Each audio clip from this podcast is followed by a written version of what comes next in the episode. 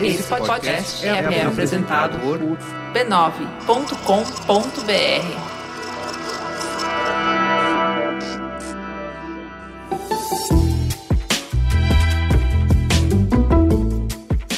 Mamileiros e mamiletes, olha só, estamos de volta em definitivo para estrear cheias de amor e energia para a nova temporada do Mamilos.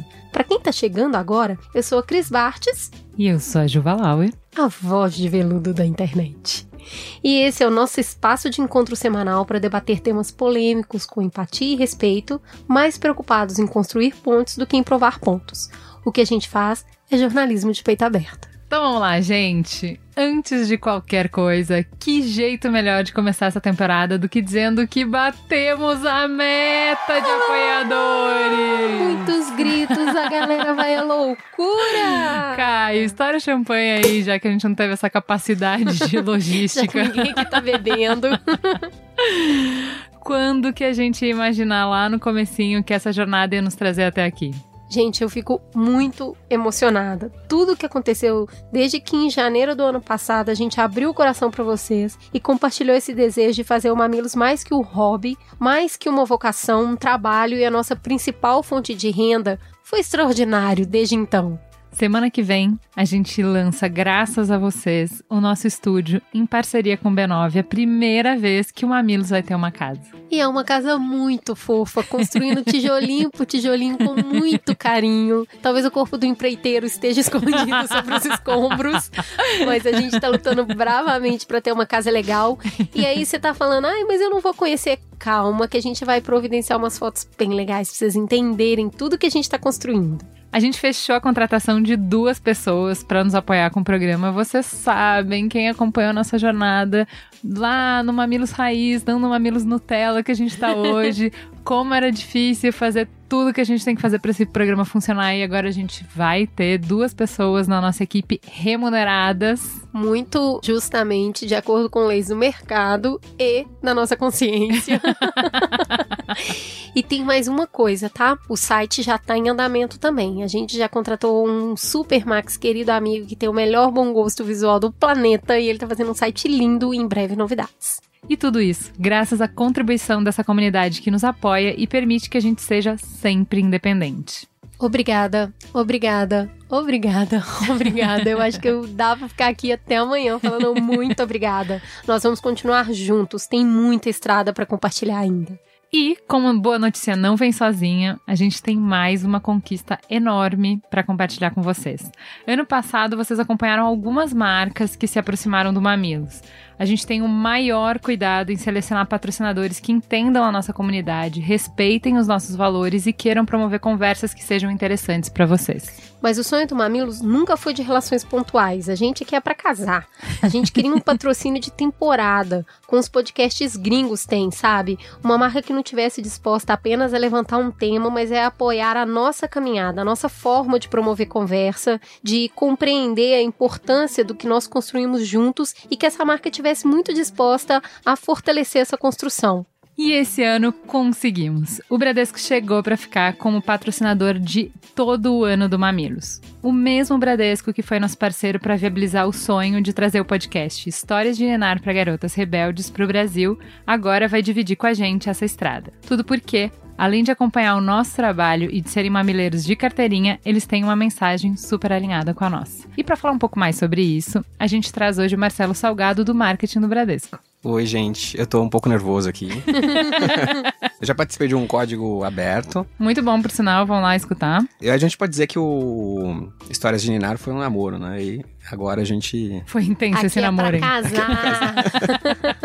Ah, O Bradesco está passando neste momento por uma transformação interna, um momento de reflexão, de criar pontes entre si e entre as pessoas. Isso está refletido muito no nosso conteúdo, no conteúdo que a gente produz em redes sociais, principalmente, ou ah, quem assistiu o filme de final de ano. Animação linda. Uma animação que está falando sobre pontes, né, sobre dar as mãos. O Bradesco tem na essência dele, né, a missão de bancarização e mobilidade social. Está escrito, se você procurar no site, a missão do Bradesco, você vai achar lá essa busca, né? Então a gente nasceu para ser ponte para as pessoas, através do crédito, do investimento, da gestão financeira de uma maneira geral. A Fundação Bradesco é muito isso, né? Ponte para educação básica e, e, fundamental. Mas por que a gente acredita em criar pontes quando a gente está próximo de vocês, está junto do Mamilos, a gente se sente ecoando isso. Então, fazia muito sentido, eu não sei porque não aconteceu antes, na verdade. a gente tá junto. E a gente tá passando nesse momento por um momento de transformação interna também. Então a gente não tá aqui só para apoiar, já é massa tá aqui, mas também porque a gente quer aprender muito e a gente quer que esse conteúdo também se espalhe para dentro do Bradesco e também transforme dentro. Então, o processo de reflexão, a gente deve falar disso durante o ano, né, juntos. É isso aí, então, vamos juntos, sabe por quê? Porque quem vem volta de novo. A gente vai construir uma estrada muito bonita e é muito é legal saber que a gente pode trabalhar com uma marca tão grande que respeita esse trabalho e mais do que isso, apoia o jornalismo independente. Eu acho que a gente está precisando disso no Brasil. Vamos juntos. Teta, senta que lá vem polêmica. Vamos pra teta? No dia 1 de janeiro, Jair Bolsonaro tomou posse como 25º presidente do Brasil, depois de conquistar 55,13% dos votos válidos em uma eleição conturbada, que aprofundou ainda mais o processo de polarização política que o país enfrenta nos últimos anos. De lá para cá, cada dia uma polêmica diferente. Se tudo é urgente, se tudo é importante, no final nada é. Para quem está perdido e exausto com excesso de informações e emoções, a gente vai dissecar esse início no estilo Mamilos. E para nos ajudar nessa missão, trouxemos Joel Pinheiro da Fonseca, de novo, mais uma vez. Quantas vezes? Você já veio três? Já vim três, esta é, é a minha quarta. quarta aqui. vez, né? Já Agora tem tá cadeira. sério o negócio. É estreia do novo governo. Já tem cadeira cativa. Joel, você ainda tem alguma relação com o novo? Não, eu fui funcionário do Partido Novo, mas terminei em dezembro de 2016, então já. Mas seria justo dizer que você tem alinhamento político com o novo? Em algumas pautas, sim. Afinidade, afinidade Alguma- ideológica, eu Algumas diria. afinidades, sim.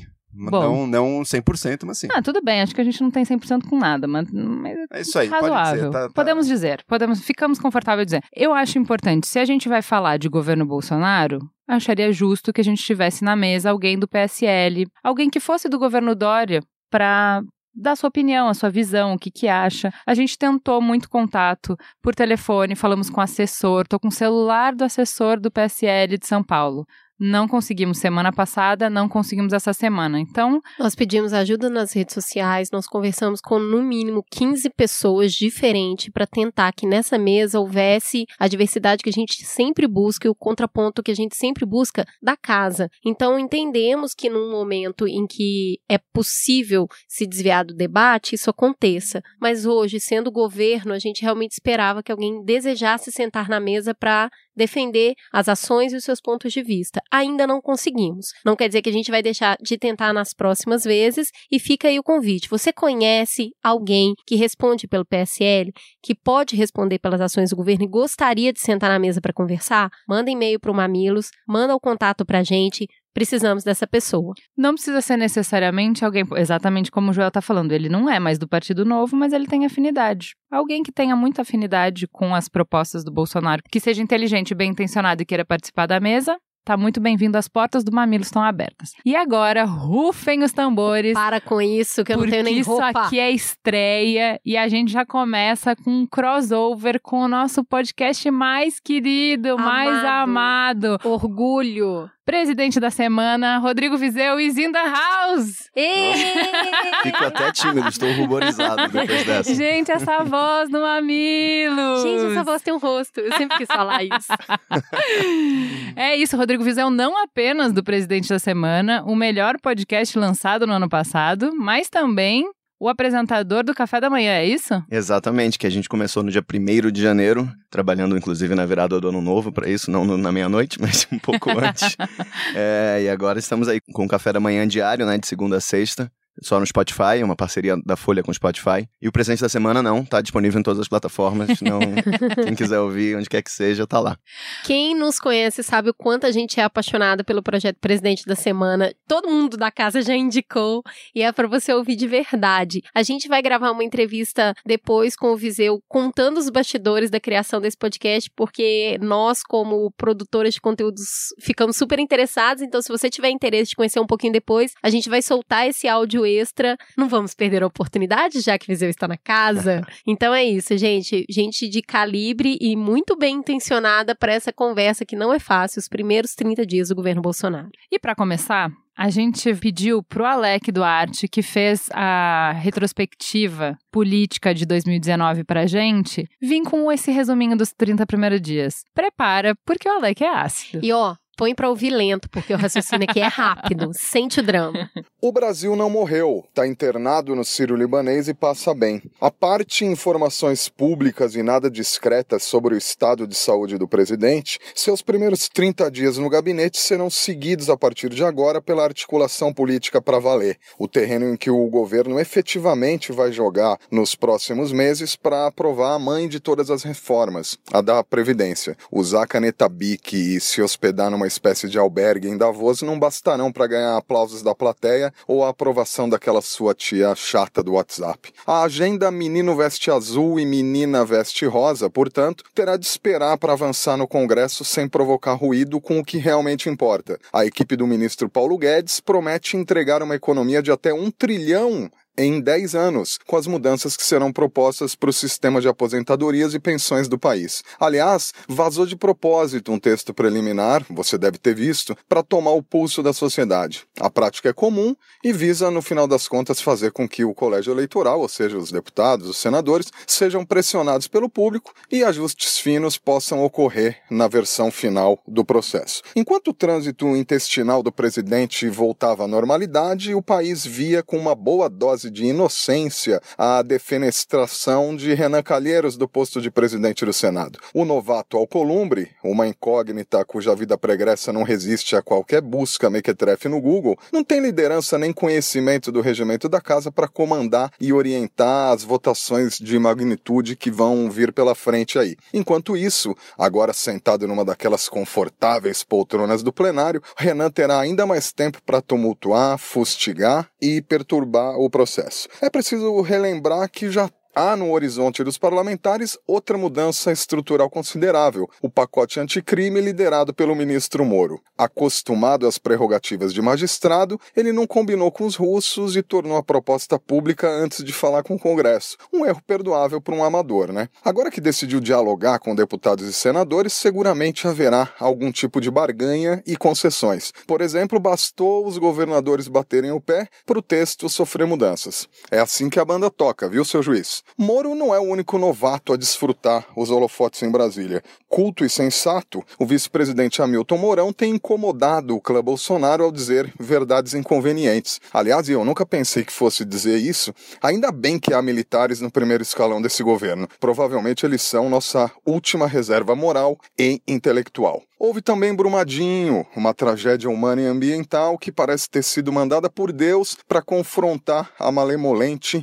agenda ambientalista do governo, que entrou no escritório criticando fiscais que fazem seu trabalho e prometendo afrouxar a concessão de licenças ambientais. A partir de agora não vai dar mais para culpar governos passados em caso de novo desastre. Ah, e ninguém se lembra mais. Tem também Flávio Bolsonaro e seu amigo enrolado até o pescoço com transações bancárias impossíveis de explicar e relações perigosas com assassinos. Tem de ver isso aí, tá ok? Eu sou Alec Duarte e é um prazer estar aqui de novo na abertura de uma nova temporada do podcast mais gostoso do Brasil. Beijão para vocês e sejam felizes. Vamos dar ordem nas coisas, porque o Alec deu uma enxurrada de informação, a gente vai, conforme o Mamilos costuma, explicando parte a parte. Vamos atacar primeiro a economia. O Guedes é um fervoroso defensor da redução do tamanho do Estado e promete zerar o rombo das contas da União de mais de 100 bilhões em apenas um ano, com a ajuda, para isso, de um amplo programa de privatização. O economista já declarou que gostaria de vender todas as estatais, sem restrições, mas Bolsonaro quer preservar as que considera estratégicas. Essas seriam Petrobras, Banco do Brasil e Caixa Econômica. Mais Brasil e menos Brasília resumiu em um artigo do ano passado com críticas à concentração de poder político e recursos financeiros no governo federal. Guedes também prioriza o fim de uma série de privilégios do funcionalismo público e acredita na desestatização como meio para combater a corrupção responsável por degenerar a economia. E aí? A gente tem esse bloco que introduz um pensamento do Guedes nesse início de governo. Eu quero entender, Joel, o que, que você acha dessa abordagem? Eu acho que o Guedes identificou algumas prioridades que são importantes no Brasil. Eu lembro aqui do discurso dele na posse como ministro. Ele disse: olha, a gente passou muitos anos, muitos ciclos eleitorais com um pensamento mais social-democrata e agora está na hora de um pensamento mais liberal-democrata. Porque o Brasil está com déficits, está com carências em algumas áreas que permitem que a nossa economia fique mais eficiente, que ele possa crescer mais, gerar mais empregos. A gente está atravessando agora uma crise muito profunda, iniciada em 2014, se vocês lembram bem, e fruto de um Estado que não cabe dentro de si mesmo, cujo orçamento não cabe dentro de si mesmo. Um Estado que gasta muito mais do que arrecada e que, pior, esse gasto, e é um gasto obrigatório, exigido pela Constituição, não para de crescer. Ou seja, é uma situação explosiva. É uma situação que, se nada for feito, não tem saída. Sabe o que eu acho interessante? Tem várias coisas que estão dentro dessa sacola genérica aí. Porque quando a gente fala, por exemplo, de previdência, que é o que, na minha opinião, acertadamente ele vai atacar primeiro, é meio um consenso. Um consenso em que sentido? Não na população, mas quando o Mamilos fez um programa de previdência, sentou aqui a Laura Carvalho e até ela foi a favor de reforma na previdência. Você não vai encontrar um economista que fale, deixa como tá para ver como é que fica. Não existe, entendeu? Então, quando ele começa pela reforma da Previdência, você começa por um, uma pedra no sapato que todos os presidentes anteriores sabiam que era um problema, sabiam que se deixasse para frente essa bomba ia estourar e não quiseram gastar capital político, até porque talvez não tivessem no momento, para enfrentar uma bomba desse tamanho, porque afeta diretamente a população e principalmente as pessoas mais vulneráveis. Então não é um objetivo fácil mas é consenso que algo precisa ser feito. O que precisa ser feito e como precisa ser feito, aí tem muito espaço para debate, né? Tem muito espaço para debate, mas eu acho importante frisar que nos pontos principais tem uma série de detalhes que sim podem ser debatidos e acho que talvez convenha não não fazer algumas das coisas que essa reforma super ambiciosa que apareceu aí, numa minuta que foi que apareceu Sim. no Globo, tem muitos alguns detalhes ali podem ser discutidos, alguns de um ponto de vista social até talvez seja melhor reverter, mas os seus pontos principais que são os mesmos pontos já deixados na reforma do Michel Temer, que estava aí pronta para ser votada, aparentemente não, não será, vão propor uma nova, mas os pontos principais são igualar o sistema do funcionalismo público com o INSS, esse, do ponto de vista social, ele é progressivo na renda, porque o sistema atual de previdência que a gente tem, ele na prática transfere renda das pessoas que pagam impostos, especialmente brasileiros mais pobres, que pagam uma grande parcela da sua renda em impostos, e está transferindo renda, por exemplo, para funcionários públicos que ganham acima do teto do INSS. Isso tem que acabar. Você tem que igualar o sistema privado com o sistema público de previdência uh, no Brasil. Segundo ponto, a idade mínima. A idade criou-se a ideia de que o, é o trabalhador pobre que será o mais prejudicado pela idade mínima de 65 anos, ou 63, ou quando, ou seja lá qual foi a idade mínima. Na prática, quem hoje se aposenta antes da idade mínima, se aposenta com 55 anos, se aposenta mais cedo, é em grande parte pessoas que têm renda acima da média no Brasil. E justamente as pessoas mais pobres, que não conseguem ter muitos anos sequenciais de contribuição para o INSS, esses é que hoje em dia já se aposentam aos 65 anos, porque não somaram todas as contribuições e se aposentam quando chega nos 65, que é um dos caminhos para você se aposentar hoje em dia. Então, nesses dois pontos, que me parecem muito importantes, eles não têm esse efeito socialmente nocivo que muitas vezes se vende. Pelo contrário. Eles vão ter um efeito progressivo, um efeito de aumentar a igualdade do Brasil, além de ajudar a diminuir o rombo das contas públicas, que está numa trajetória muito perigosa. Eu acho que o governo Michel Temer, até pelas, pelas condições que ele chegou ao poder, pela incrível impopularidade onde ele vivia mergulhado durante quase toda a sua existência, toda a sua existência, ele não teve essa capacidade de comunicação. Foi muito, eu lembro como foi rápido ficar mais forte um argumento de que as pessoas iam morrer sem se aposentar. E eu acho que esse, esse, é o principal desafio. Eu acho que esse argumento que, que o Joel cita sobre de mostrar o absurdo que é a injustiça entre aposentadorias do setor público e privado, que é, é, acho que qualquer pessoa que trabalha no setor privado se sente ofendido quando vê o desnível absurdo, né? Se você focar nisso, eu acho que as pessoas vão apoiar. Porque os funcionários públicos não são a maioria da população, né? A maioria da população, a maioria dos, dos futuros aposentados são do setor privado. A então, gente acho que tem isso que... tem que ser a chave da, da comunicação para conseguir. O que a gente passar. tem que entender nesse momento de uma nova proposta que ainda não está posta, mas já existe uma anterior que apanhou muito e que as concessões tornaram ela praticamente inexistente, né? Foram feitas tantas concessões para tentar uma votação no Congresso que aí, tipo, já não precisa passar mais. Essa que está aí para ser votada do Temer, ela tem um efeito estimado de 450 bilhões em 10 anos.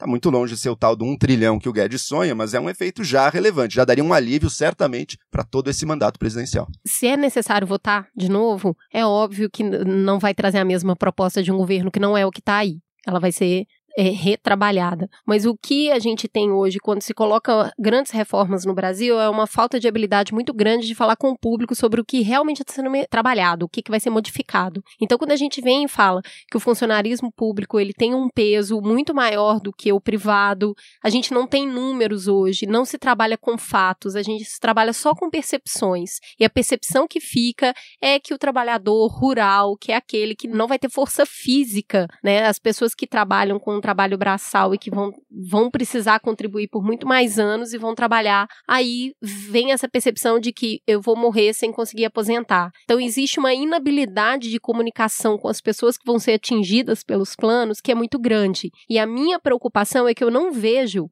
esse governo com a habilidade de tornar essa comunicação realmente efetiva. E nem com a preocupação, né? Eu tenho que resolver o problema, eu tenho que resolver a planilha. Pelo menos é isso que o Joel estava falando. Assim, bom, eu tenho que entregar um trilhão, cabeça de gestor. Vou fazer os cortes aqui, gente, vocês se virem aí. A parte política eu não tenho que articular.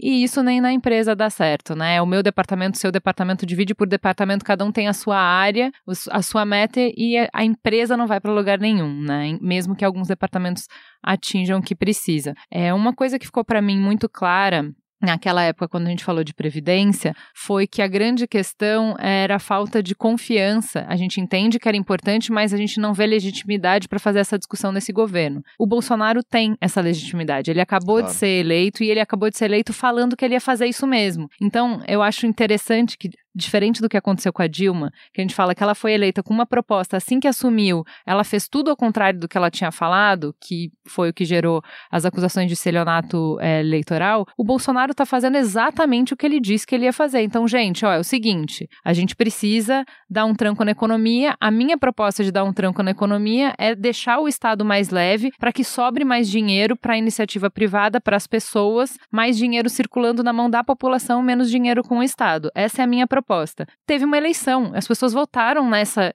proposta. Então, ele está colocando essa proposta para funcionar. O que, que vocês viram de gestos do governo, além de começar a trabalhar com a mudança na Previdência, que acenam para esse caminho que ele prometeu na campanha? Eu acho que tem, primeiro, a pauta de privatizações, que foi mencionada aqui, né, e que o Guedes quer levar adiante. Essa é uma pauta que eu, pelo menos, espero que fique para um segundo momento, porque a privatização, ela dá um recurso importante para o Estado? Dá, mas neste ano. Ela não, é um, ela não muda os fluxos, a, a, parte operacional Você vende uma vez só. Mesmo, você vende uma vez só. Então ela não resolve de forma alguma o problema fiscal do Estado brasileiro. E são duas discussões aí. Uma coisa é que tamanho a gente quer que o Estado tenha. Essa é uma discussão. Quer que seja 35% de impostos como é hoje, mais a dívida chega uns 40% aí do PIB, ou quer que seja menor, ou quer que seja maior, essa é uma discussão. Outra discussão Qual é... é a vantagem de ser maior ou menor, que de novo entra de novo? Isso, a gente fez um programa só sobre impostos que tem toda essa discussão que é bem isso. legal, vale a pena ouvir. Essa é uma discussão. Outra discussão é, dado que ele tem um tamanho, ele vai precisar se pagar. Isso é independente dessa discussão. Sabe? O Estado brasileiro, hoje em dia, ele não se paga. Ele é operacionalmente deficitário. Os gastos obrigatórios dele só crescem. Então, mesmo se a pessoa não queira um Estado menor, mesmo se ela quer que o Estado brasileiro até cresça, ela vai precisar resolver o problema fiscal agora. Uhum. E tem dois caminhos para você resolver um problema fiscal, que é o problema das contas. Ou você aumenta impostos. Hoje em dia, aumentar impostos está politicamente muito difícil e o Brasil está precisando se recuperar economicamente. É o momento que você vai aumentar impostos agora, você vai prejudicar esse pequena melhora, esse pequeno, Essa marolinha. esse pequeno crescimento que está tendo agora. Exato. Essa recuperação muito lenta que estamos vendo agora, com uma leve diminuição do desemprego, você prejudica isso. O outro caminho é cortar gastos. Onde é que dá para cortar gastos? É a reforma da Previdência. Mas além dela, o que, que eu acho que tem? Acho que tem essa pauta das privatizações, você tem uma pauta também de desburocratização, de tentar tornar a economia brasileira mais dinâmica, mais fácil para quem quer empreender. Levantou-se ontem também, nesses dias pelo menos, a ideia da reforma trabalhista também. Não está claro ainda como é que isso vai ser, mas seria uma pauta que caminha nessa direção prometida pela campanha. Em Davos, ele voltou a falar sobre a pauta de desburocratização, né? Que não é só de deixar o Estado mais leve, mas que também é uma coisa que a gente falou no programa de imposto, mas de deixar mais fácil, de criar menos barreiras para as pessoas empreenderem, para criarem valor, para o dinheiro circular, para ter mais emprego, enfim, todo mundo ficar mais feliz. Ele prometeu que o Brasil vai ficar entre os 50 melhores países para se fazer negócios no mundo em Davos. Hoje, o país está na posição 109 de 190 países. Então, são metas agressivas, né? Eu queria saber uh, o seguinte: a gente está falando aqui que o, os gestos eles vão de acordo com essa política liberal de leveza, de tornar mais leve, e a gente vê esse discurso quase como redundante o tempo todo que o Bolsonaro toca na economia. Quando a gente ouve o Guedes, a gente ouve mais. Eu queria saber, na sua visão, se eles realmente estão alinhados e se o Bolsonaro sabe o que o Guedes está fazendo. Pois é, é isso é, eu, até acho, eu até acho um pouco engraçado o quanto que a gente fala sobre temos que convencer a população, mas acho que a gente também tem que convencer um pouco o presidente da República da importância de tudo isso, né? É, o Bolsonaro é recém-convertido a, a todas essas ideias, eu tenho minhas dúvidas sobre quão convertido ele é. Eu acho que ele gosta muito de ser amado pela população. Me parece, eu vou ficar muito positivamente surpreso se o Bolsonaro tiver disposto de fato a queimar popularidade, eventualmente, tudo, porque eu acho que ele, ele tem esse DNA populista. E eu acho que ele sabe como ele vai. Ele não quer criar todas essas animosidades. O que, que você chama de DNA populista? Ele o que, que ser é amado. ser um populista? Quer... Isso aí é uma grande discussão. que o que eu falar aqui eu vou ofender vários cientistas políticos. Tem muita gente que diz até que o populismo é bom, que não é um problema. Inclusive o Steve Bannon, um ex-assessor do Trump, defende a palavra populismo. Como não? É, mas assim, vamos ser bem, deixa eu ser bem leviano, jornalista aqui, mas assim, o populista é aquele cara que, acima das instituições, quer uma conexão direta com o povo, né? Eu acho que é a, é a explicação mais fraca do gente do como a gente. E eu acho que o populismo... Gente que almoça no bandejão de Davos. É, e, to- e a gente tem vários exemplos. Em né? vez de porta-voz, faz live no, no Facebook. Isso, isso é o populismo, escreve com emoticon, né, no Twitter e tudo isso funciona. Usa e, BIC pra é, assinar documento. e isso todos, várias pessoas já, já foram, passaram pelo... O Brasil gosta muito de populistas, né? A gente teve Não, mas qual é a Lula, questão então, com populista? É, É porque o que ele falou Não, tem- que é, quero- é mais, é mais significativo do que a BIC, que é, são pessoas que se importam mais com a conexão direta e pulam a Exato. instituição. Eu acho, E eu acho que enfraquecem não é só isso. Eu né? acho que o, o- um, o Bolsonaro ele, ele quer ter o apoio popular, né? Ele, ele teve isso, ele se, ele se alimenta disso, ele tá, ele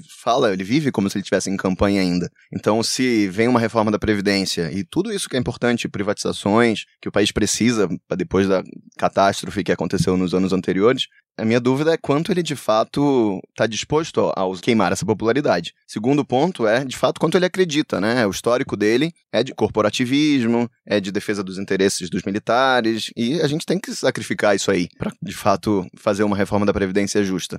No caso, os militares estão até aceitando O fazer algumas concessões, tá, né? Tá adotando uma postura de líder mesmo aí, ao dizer É. que não, os militares estão dentro aí também. Parece que vão entrar. Vamos ver como é que vai sair das negociações, mas parece Que é, que. é entra. esse É, gesto que me parece contraditório, porque quando você vai para esse caminho de conexão direta, até passando as instituições, né? Eu sou gente como a gente, para você tomar as medidas impopulares fica muito difícil, porque as medidas impopulares elas te distancia desse gente como a gente, ela te leva para um lugar de tomar as decisões difíceis. Não, gente, é chefe, não é ser amigo. Você tem que tomar as decisões, é isso. E é o chefe que vai tomar cerveja com a galera, não vai querer te cobrar o horário pra chegar no outro dia de manhã, entendeu? Ele sabe que você ficou até as três da manhã bebendo com ele, não é? Sim. Agora, falando de Paulo Guedes, que você falou também, e eu acho que você, você falou Previdência, mais privatização. Uma coisa que me preocupa um pouco é que eu acho o Paulo Guedes, eu acho que ele tá um pouco afobado aí. Ele quer tudo, ele, é ele tem muita ambição de finalmente botar em prática no Brasil esse modelo mais liberal.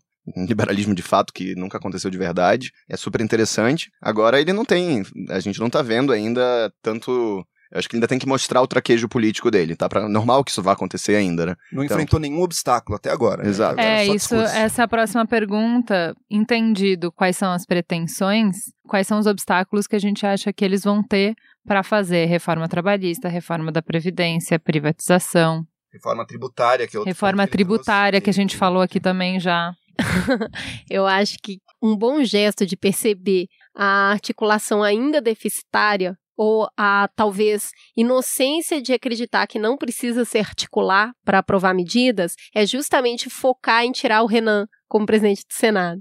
Nunca se deixa uma- um vingativo na cadeira para votar. E o Renan vai ser o vingativo na cadeira para votar agora. Então, nesse, eu acho que tem um gesto em colocar o Alcolumbre, que é mostrar força de trazer um novo presidente para o Senado. E aí existe uma escolha de trazer este novo presidente para o Senado, deixando na cadeira do plenário aquele que durante tantos anos articulou a casa. Como vocês percebem essa escolha? Eu, eu acho que, de fato, é arriscado, é um problema, ele ganha um inimigo, e não só o Renan, mas os aliados do Renan, que são velhas raposas da nossa política, muito habilidosos, conhecem bem, muito bem o regimento do Senado e sabem atrasar as coisas muito bem. Porém, é, eu acho que o Renan Calheiros era um dos símbolos dessa velha política que a população quis punir. Exato. De fato, ele ter, ele se eleger presidente do Senado seria um, um anacronismo. Não que o Dalveu Columbre seja nova política, ele não é, né? Como o Alec falou. Mas ao mesmo tempo, eu acho que aí Mas a gente tá para né? valores. pegaria mal pro governo também tá apoiando, se apoiando no Renan ali. Eu acho que por um prazo mais longo, o Renan pode vir a ser um problema sim. Agora, minha impressão é que ele está bastante enfraquecido. Lembra que no dia seguinte, ele- ou no mesmo dia da derrota, ele estava fazendo aquele tweet horroroso, baixista. Gente, não, para. A- quem faz aquilo terrível. é uma pessoa que tá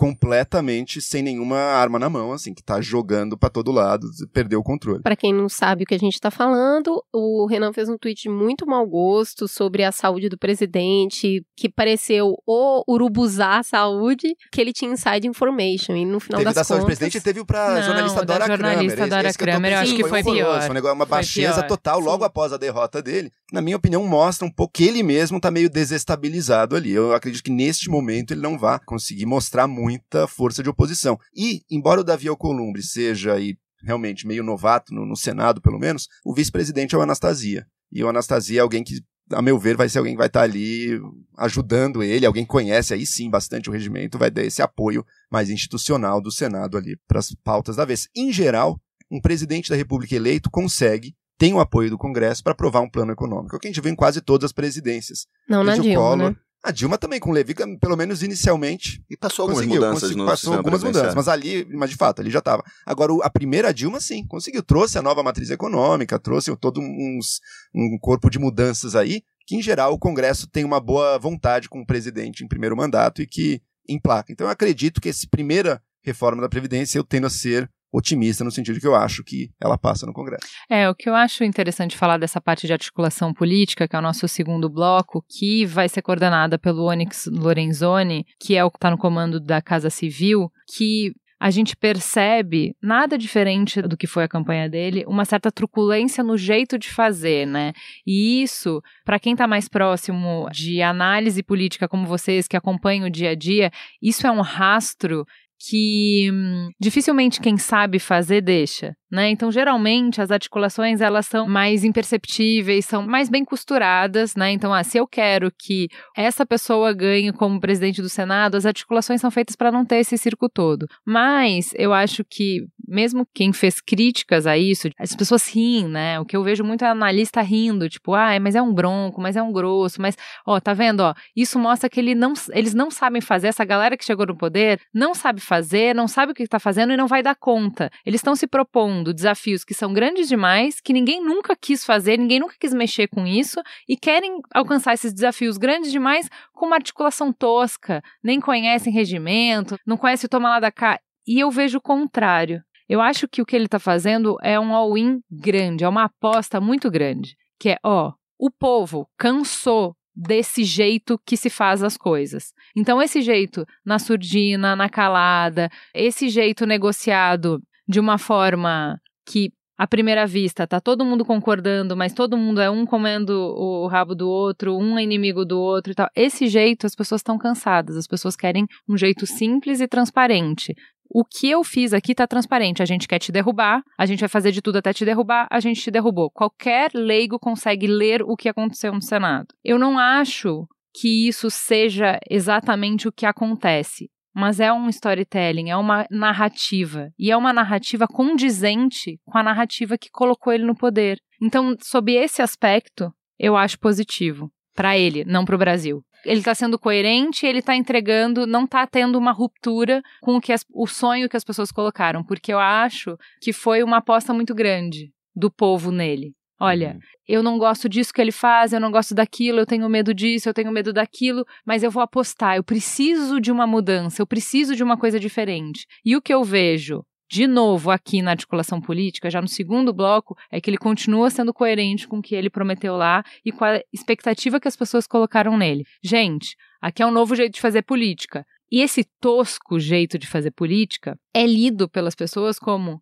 mais verdadeiro. Porque você fala comigo com palavras doces e você tá me assassinando. Então eu, eu cansei disso. Eu cansei do falar bem, falar direito, ser educado, conhecer as regras, respeitar as leis e que no final tá me ferrando todos os dias. Você fala as palavras certas, mas você me ferra igual. Eu prefiro um bronco que fala as coisas todas tortas, mas eu entendo, eu, eu consigo entender o que ele tá falando. É, eu acho que essa nova forma de fazer política, além de ter muito marketing, né, ela é um pouco a opção que eles têm, já que falta habilidade, falta influência. A Onyx Lorenzoni, o próprio Bolsonaro, que sempre foi um deputado de baixo clero, sem que só era só gogó, não tinha poder de influência real. Agora ele tem, só que eu acho que de novo ele vai tentar. Tô muito curioso para saber como vai ser essa articulação política. Os primeiros passos são caóticos, né? Já estão querendo derrubar o líder do governo, os partidos mais tradicionais. A gente tem que lembrar que o Congresso foi renovado em boa medida, mas também não foi renovado em tem muita gente velha ali que joga com as velhas práticas. E mesmo entre quem foi que a gente conta como renovação, novos deputados, por exemplo, não são pessoas externas. Aécio Neves é um novo deputado, por exemplo.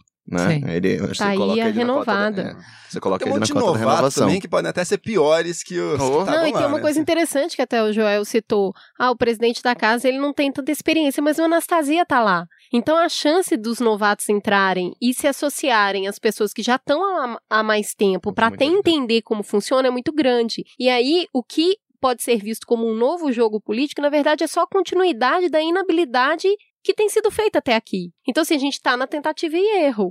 Mas... E a tentativa e erro é essa. Mas tem uma coisa muito nova, que é, de novo, é uma aposta alta dele, que é não tentar fazer aliança por partido, mas tentar fazer alianças ideológicas, ou seja, aliança por bancada. Não que os governos, não todos os governos tiveram que pedir amém para bancada, a gente sabe disso, né? Bancada ruralista, bancada evangélica, evangélica da bala, da bala, todos tiveram, tá? Mas existia uma forma de operar o Congresso que era mais por alianças tradicionais dos partidos, e ele tá apostando contra isso. É, ele tá dando. Vamos ver, ver o que, que ele vai fazer. Ele disse que não vai fazer toma lá da cá. O que ele está fazendo com relação a essas bancadas, na minha opinião, é apenas toma lá. Ele entrega o Brasil na mão dos ruralistas, entrega o Brasil na mão dos evangélicos e não cobra absolutamente nada em troca. Esse é, a princípio, é o que está sendo feito agora. Vamos ver se quando ele precisar de apoio dessas bancadas para outras pautas que não são as pautas específicas de cada uma, se vai ter essa, uni essa unidade, esse voto nos projetos dele. Se não tiver, daí ainda é pior do que o toma lá da cá. Toma lá da cá, ao menos você consegue algo em troca. Nesse aí você só entregou, tal, o Brasil é seu, faz o que você quiser com ele e ninguém te cobra nada depois. É preocupante. O Bolsonaro se elegeu prometendo acabar com essa lógica da negociação de interesses no Congresso. Né? Se elegeu dizendo o seguinte: ah, se o deputado não quiser votar que, é, com, que, com a gente naqueles projetos que são bons para o Brasil, então a pressão popular vai substituir. A ameaça da não reeleição, a, o protesto nas ruas, a, o ódio das massas vai substituir o que seria antes a negociação. Isso eu imagino que até possa funcionar com projetos que estão muito queridos pela população, pelos quais a população uh, vê como necessários. Por exemplo, alguma pauta anticorrupção. Eu acho que muitas das pautas anticorrupção, na minha singela opinião, não são boas e, e são questionáveis, mas no, no olhar da opinião pública, são pautas assim essenciais para o Brasil ir para frente, porque a corrupção é o grande problema nacional, a classe política é podre e está contra elas porque ela quer proteger a sua própria corrupção. E nesses casos, por exemplo, algo do pacote do Moro ali, se a classe política montar uma oposição forte àquilo, eu não duvido que a opinião pública possa sim ter esse efeito, digamos, coagir a classe política para ter que votar conforme o povo quer. É um uhum. pouco o que a gente viu na eleição da presidência do Senado agora. Por que, que, o voto aberto ali era tão importante? Porque era o, era o senador supostamente pensando: não, se eu vou ter que mostrar para o povo como eu votei, então eu não posso votar no Renan. A mesma lógica se aplica aí a alguns projetos de lei, algumas coisas. A outros, não. As reformas econômicas do Guedes, por exemplo, essas eu tenho certeza que não são muito populares junto à opinião pública. Para essas, essa estratégia de querer que o povo pressione o parlamento para aprovar, eu imagino que vai ser bem menos eficaz. Eu tenho bem menos esperança de que elas funcionem. Mas aí é para isso que ele vai para a bancada do boi da Bale da Bíblia, não vamos é isso? Se, vamos ver se está tendo de fato essa expectativa de contrapartidas. Não, mas sim. é por isso que eu estou dizendo que é uma aposta. Uma aposta sim. é porque não tem garantia. Mas ele está falando assim, gente, é, e a gente fez alguns programas de reforma política e a gente viu que nada é simples, né? E, e, assim, ninguém no mundo resolveu esse dilema de como é que a gente faz a articulação de jogos de interesses dentro do Congresso. Então, nos Estados Unidos, eles têm é, o problema de também de como os interesses privados e os lobbies influenciam as decisões que são coletivas em detrimento dos objetivos do público. Em qualquer lugar do mundo tem isso. Então, não é um problema trivial. A gente já falou, ah, vamos mexer nisso, aí tem problema aqui. Se eu fizer a regra assim, gera outro problema. Então, assim, ele não tá sendo bobinho aqui. Ele tá tentando uma coisa que realmente é uma tentativa, como qualquer outra tentativa teria lados bons e lados ruins, e a tentativa dele é: bom, se eu não vou comprar os votos, se eu não vou fazer toma lá da cá, o que, que eu vou fazer? Trocas claras, que a população entenda. Então, eu acho que, que essa proposta ela é atrativa para mim. É assim, ó, não tem nada escuso, embora a gente saiba que tenha, né? Eu tô falando da proposta e não da realidade. Mas a proposta eu entendo a atração dela, que é, ó, é o seguinte, para não fazer tomar lá da cá e para conseguir aprovar alguma coisa, o que que eu vou fazer? Bancada da bala, o que que você quer? Que aprove Flexibilização, é, flexibilização do de, porte de, porte de arma. Ah, isso tá na minha plataforma de governo. As pessoas votaram nisso. Isso vai ao encontro do desejo da população. Então, eu vou te dar isso, mas para eu te dar isso, você tem que me apoiar na hora que eu fizer a reforma na Previdência que a população não quer. Tudo bem? Tudo bem, mas está claro, as pessoas também votaram nesse pacote. Bancada evangélica, o que, que você quer? Ah, eu quero fim da educação sexual nas escolas. Tá bom, isso é uma pauta que tem coerência com o meu público, com quem me elegeu. Eu vou te garantir isso. Você garante que você vai votar nas pautas econômicas? Então, eu acho que essa. A gente não pode chamar de negociata, porque isso é uma negociação legítima, Totalmente legítimo. feito às claras e de acordo com os interesses que a população validou por voto. Então, eu acho que isso que tem de diferente nessa negociação, que parece mais legítimo e parece ser novo realmente, que é o que É. o povo pediu. Tem uma questão que é a seguinte: essa negociação está acontecendo de uma maneira estruturada e racional, ou isso simplesmente está acontecendo porque somos amadores não, no sentido de fazer com amor e não estruturado? Minha impressão, Ju, é que isso não está sendo feito agora com essa cabeça de negociação. A coisa do- dos evangélicos, do- da bala, são fins em si mesmo. Não são moedas de troca, digamos assim. São, olha, uma proposta tá aqui, tá entregue para vocês, é isso. Eu não tô vendo claramente, eu nem sei quais são os mecanismos depois para você cobrar uma contrapartida disso. Que no caso dos partidos existem alguns mecanismos para você ajudar o, o partido a votar de uma maneira unitária em algumas propostas, né? Aqui neste caso, minha impressão é que não está sendo feito com essa ideia de negociação, e sim que é um fim em si mesmo. Toma aqui, evangélicos, o Brasil é de vocês.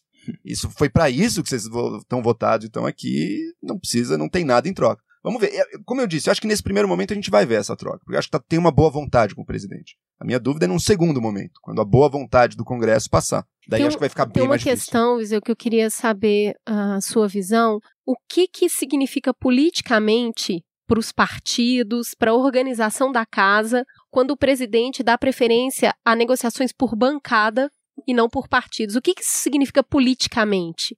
É, eu acho esse um do- é um dos problemas desse novo formato de negociação, porque. E aí, isso é quase um detalhe ali do funcionamento do Congresso. Inclusive, essas bancadas temáticas, ruralistas, defesa, tem outras até, defesa da saúde, né? Tem bancadas de direitos humanos, tem todo tipo de bancada. Só que essas são as frentes parlamentares, né? Como se chama. É muito mais fácil do povo entender isso, mas na verdade não são estruturados como os partidos. O Congresso Nacional, ele é construído em torno dos partidos. Cada partido tem sua liderança, tem a sua vice-liderança. Aí cada liderança tem um espaço físico onde trabalham os assessores legislativos que produzem os projetos e assessoram os deputados dos partidos. Então, assim, a espinha dorsal é partidária. Quando a gente fala da bancada ruralista, claro, eles têm encontros, eles se reúnem, eles também têm estrutura, mas é muito mais informal, é é muito mais ideológico esse grupo e, consequentemente, mais difícil de lidar. Eu até vejo um nível de estrutura no que o, no- no- nessa ideia do governo, no, no que você falou, mas, por exemplo, eu acho que os evangélicos vão cobrar umas faturas das suas demandas para aprovar algumas medidas impopulares, talvez aprovem, mas isso vai- se isso vai ser feito por meio dessas frentes parlamentares, eu, eu acho complicado, entendeu? Eu acho que é um formato é, frágil demais. Outro gesto que eu queria que a gente comentasse é sobre o vazamento de algumas ações que podem ser tomadas. Então, o governo vai, até muitas vezes por meio de redes sociais, ele solta uma nota sobre algo que vai ser feito e depois volta atrás. Então, nos dez primeiros dias de governo, isso foi feito nove vezes. Eu queria entender com vocês se isso também faz parte de um novo tipo de articulação política, se é sondar a temperatura das casas, do Congresso como um todo e também da população. Como que a mídia, o jornalismo faz para cobrir esse? Eu acabei de noticiar, o presidente pega e fala fake news, não era. Como que vocês veem isso? É uma estratégia? É uma inabilidade? Eu acho que o balão de ensaio existe desde o Brasil Imperial, talvez desde, desde a Idade Média, sei lá, desde quando a imprensa começou a ser relevante. É, jogar uma coisa para a imprensa para ela noticiar e você vê como é que, ela, como é que a opinião Repercute. pública reage, como é que repercute. E, às vezes se colar colou, às vezes rola uma grita geral e precisa voltar atrás. Eu acho que um lado é estratégia, e do outro é natural um governo que acabou de chegar, tem uma bateção de cabeça absurda. Eu acho muito interessante a gente discutir um mês de governo, mas ao mesmo tempo eu acho legal ponderar quão ele é. Provavelmente ele vai ser pouco representativo para os próximos quatro anos, né? Três anos e, e onze meses. Porque a gente pode olhar para trás, o quanto o primeiro mês de 2003 representou para significar o governo Lula. Nada, era uma confusão, né? Os petistas chegando na máquina federal pela primeira vez, sem nenhuma habilidade ali, nenhum conhecimento, tirando o que eles tinham nas prefeituras e estados, e foram aprendendo. Eu le- lembro que era, era a discussão do Fome Zero, que não dava certo, era, eram discussões do primeiro ano do governo Lula, que ficou esquecido, né? Ninguém lembra. Tanto o governo Collor começou como fazendo ali aquele confisco da poupança, mas era um governo popular ali no começo, fez medidas fortes ali de, na direção do liberalismo. Não tinha nada a ver com o que virou o governo Collor depois, afundado completamente, né? Então é, é muito caótico mesmo o começo de um governo, então acho que tem uma boa dose de puro caos mesmo. Então, mas eu acho uma coisa que é interessante, assim, de, de análise, é o quanto os membros do governo se desautorizam. Então, o Guedes fala alguma coisa e o Onyx fala que isso é um absurdo. Aí você fala assim, Aí eles Por mais né? que Tiram você- foto juntos pra por- não dizer que tá tudo bem depois. Não, mas é que por mais que você ache que é um absurdo, a, a- Cris vive falando isso. Gente, é uma empresa isso aqui. Você não pode falar uma coisa, eu falo outra completamente diferente. Não, não Mesmo dá, que eu não concorde, a gente tem que falar a mesma coisa. A gente entrou num acordo, vamos morrer junto, que senão a gente Exato, mostra uma exato. desunião absurda. Falta esse espírito, né, de, de partido mesmo, ou de qualquer grupo, né, que precisa ter esse espírito de coesão. O governo não é coeso, o governo são alas ali muito diferentes, em conflito muitas vezes, né, os militares, o Onix e o Baixo Clero de direita, o pessoal do Olavo de Carvalho, enfim, tem um monte de alas ali, fora que nem é do governo, mas opina como se fosse que são os filhos, os familiares, né, to- todo mundo tá ali junto, opinando e, e dando e botando e tentando fazer prevalecer a sua versão junto à Isso. opinião pública, é sempre junto à opinião pública. Assim. Então, as brigas estão sempre abertas. A briga da bancada do PSL é um negócio escabroso, assim, de um nível baixíssimo, né? Mas você vê tudo aquilo em público. O Palocci fez a delação dele recentemente, apareceu o texto lá, segundo ele, a Dilma chegou a cooperar para que o Lula fosse preso. né? Segundo a delação Palocci, a Dilma chegou a agir nos bastidores para facilitar ah, o processo contra o Lula em um dado momento. Suponha que isso seja verdade. Mesmo aí, em nenhum momento em público, você Exato. via Dilma e Lula se xingando, se pegando. E aqui, por nada, por quase nada. Era um, um governo que chega com popularidade, com força no poder. Mesmo assim, você vê uma bateção de cabeça e acusações mútuas com o filho do presidente, dizendo, por exemplo, que pessoas próximas do pai querem matá-lo. então, esse é, É, isso eu é já o acho mais folclórico, isso eu já acho que tem mais característica de folhetim, que isso mantém essa popularidade que o Viseu tava falando. Eu quero ser populista, eu tenho que ter altas doses de emoção, senão fica enfadonho, né? Família, né, Falar gente? A sua também a é grande assim, família, não é? tal. Não, ma- mas eu acho mesmo, é para manter o interesse da população, tem essas altas doses de emoção. Todo dia uma novela diferente. Sabe aquele gancho para próximo episódio? Tem tan taran. Todo dia tem que ter para você se interessar de saber o que que será que Cê- essa família está aprontando tá, su- novamente. você tá sugerindo que os filhos do Bolsonaro são o núcleo cômico da novela? Acho. O que me preocupa, Joel, é quando, por Haja exemplo, piada sem graça. vaza, como o Alec falou, o primeiro texto, o primeiro rascunho da reforma da Previdência e vai um ministro, sei lá, o Onyx mesmo, falou: não, isso aí não vai passar, não é desse jeito. Fala, Galera, vocês não se né? conversam, entendeu? Tipo assim, o cara que redigiu, o job de fazer isso passar é seu. Você não viu isso aqui antes? Como é que você pode estar. E aí. De novo, a gente não sabe, os quatro aqui, ninguém tá lá dentro. Você tá falando que uma bateção de cabeça e eu sempre fico pensando que é tem uma estratégia por trás, né? Eu acho muito possível que não tenha, mas eu fico pensando assim, é muito boa essa estratégia por um lado, de cada um ter uma opinião, porque o Bolsonaro, que é o cara que é o popular, ele sempre tem uma saída para não se comprometer. Ou seja, lancei o negócio da Previdência, o povo odiou e o Onyx falou que era uma merda, eu vou me, me aliar ao Onyx e falar, "Ô, Guedes, se liga aí que o Onyx é o cara que tem que aprovar as coisas, você não pode fazer qualquer merda, depois o Onyx não vai conseguir aprovar. Ô, gente, povo, desculpa aí, Guedes pisou na bola meio boçalzinho. Próxima rodada. Guedes põe uma coisa, Onyx diz que não vai fazer, a galera tá do lado do Guedes. Ele fala: Onyx, qual é teu job? Não é aprovar o que o, o Guedes faz? Não botei o cara para resolver os problemas. O cara quer resolver os problemas, você Juliana não tá aprova. traduzindo o WhatsApp, o grupo de WhatsApp dos ministros. Bota dois ministros poderosos e o presidente arbitra entre os dois. Exato. Isso é uma, até presidentes recentes fizeram isso aqui no Brasil. Então daí o presidente tem um ministro mais com a cabeça liberal econômica, outro mais social e vai arbitrando ali. Isso Eu depende gostaria- do fez presidente. O Lula fez isso. Isso depende com Palocci, Zé Dirceu. Isso depende do presidente ter essa capacidade de decisão e de realmente tomar as decisões melhores. Aí, vamos ver, tá em aberto ainda. se Não, Bolsonaro seria um terá. nível muito sofisticado de estratégia. Eu só acho que realmente é difícil acreditar que isso aconteça com um presidente que, desde a campanha, toda vez que é questionado sobre economia, fala do posto Ipiranga. Não parece Pergunta ser lá pro exato. Guedes. Exato, não parece ser isso. Né, não é, parece é, ser o que isso. me parece é que ele realmente não sabe. Do não saber. Então, eu vou falar bem pouquinho da voz, que quem fala pouco não dá bom dia pro cavalo. Eu vou falar seis minutos. Entendeu? Não vou falar muito. Mas sabe, esse- eu vou, vou falar de Davos porque eu acho que tá dentro da- de articulação política ainda. No meu círculo, na minha timeline, tava toda a grita falando assim: nossa, que vergonha, porque Brasil passando vergonha lá fora, não sei o quê. Poxa, teve tanto tempo e só usou seis minutos. Era, a gente não quer ser uma potência, a gente não precisa recuperar a economia. Imagina um pitch de empreendedor. A gente não entregou é, o país para os empreendedores, agora vamos, vamos profissionalizar o Estado. Então, no pitch você vai lá e não faz um pitch direito, né? Que é um. Bom, aí eu falei. Sempre que não tem o, o contrassenso, sempre que todo mundo concorda, eu acho tudo muito estranho. Aí eu fui dar uma olhada no que, que as pessoas que gostam do Bolsonaro, enfim, leram, como é que eles leram Davos. E, cara, é absolutamente diferente. É finalmente uma pessoa que vai lá e fala as coisas assim, claro, simples, eu consigo entender. Foi super representativo dessas pessoas, não teve nenhum problema. E aí, quando eu vou ler o discurso na íntegra, eu falo: não, mas tá, tá, não tem nada de absurdo aqui, tá ok. E aí eu vou ver a análise de jornalista estrangeiro, tal, que tá acostumado a acompanhar Davos, o que que acontece? O que que as pessoas que gostaram do discurso e que se sentem representadas perderam aí nessa indignação coletiva? A diferença entre o discurso de quem tá em campanha e uma fala de quem tem o poder, que é, na campanha você fala temas gerais. Quando você tem o poder na mão, você tem que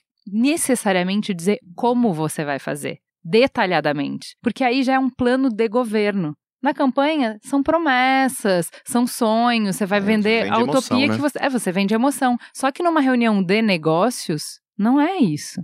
E ele fez um discurso de campanha numa reunião de negócios. As sem pessoas nem queriam emoção, saber né? Onde é que eu vou. emoção não tinha, né? Foi um discurso bem pífio. Ali acho que inclusive a sala ali esperava algo a mais. Não falou nenhuma barbaridade. E o elogio que pode ser feito ao discurso é não foi falada nenhuma barbaridade foi grotesca falado naquele nenhum. discurso. Esse é o elogio possível a ele. É. Agora, no momento em que seria de vender o Brasil, que seria de apelar para alguma emoção, sim, para criar uma imagem, o chanceler brasileiro não fala tanto numa ideia de Brasil, de grandeza, não sei o quê. No momento que o presidente teve a chance de fazer isso ali, não conseguiu. Davos não foi só aquele discurso. Davos teve uma série de reuniões em que o Brasil, pelo que eu acompanhei, se saiu bem, inclusive. É os ministros isso. falaram bem, o Guedes, o Moro, o Brasil foi bem representado ali. Mas neste momento inicial desse discurso de abertura, me pareceu que foi pífio e é muito difícil alguém ter uma opinião Não, muito diferente disso. É, não, mas pro povo mesmo, que é isso que importa pra ele, essa conexão popular, pro povo, a percepção que eu tive depois, indo atrás, foi que funcionou. Se você submete o, o discurso dele pra pessoas comuns que não Não. acompanham a cobertura de Davos, não, tá bom, ele fala bem do Brasil, é- ele é um discurso mais brando do que o discurso da campanha dele, né?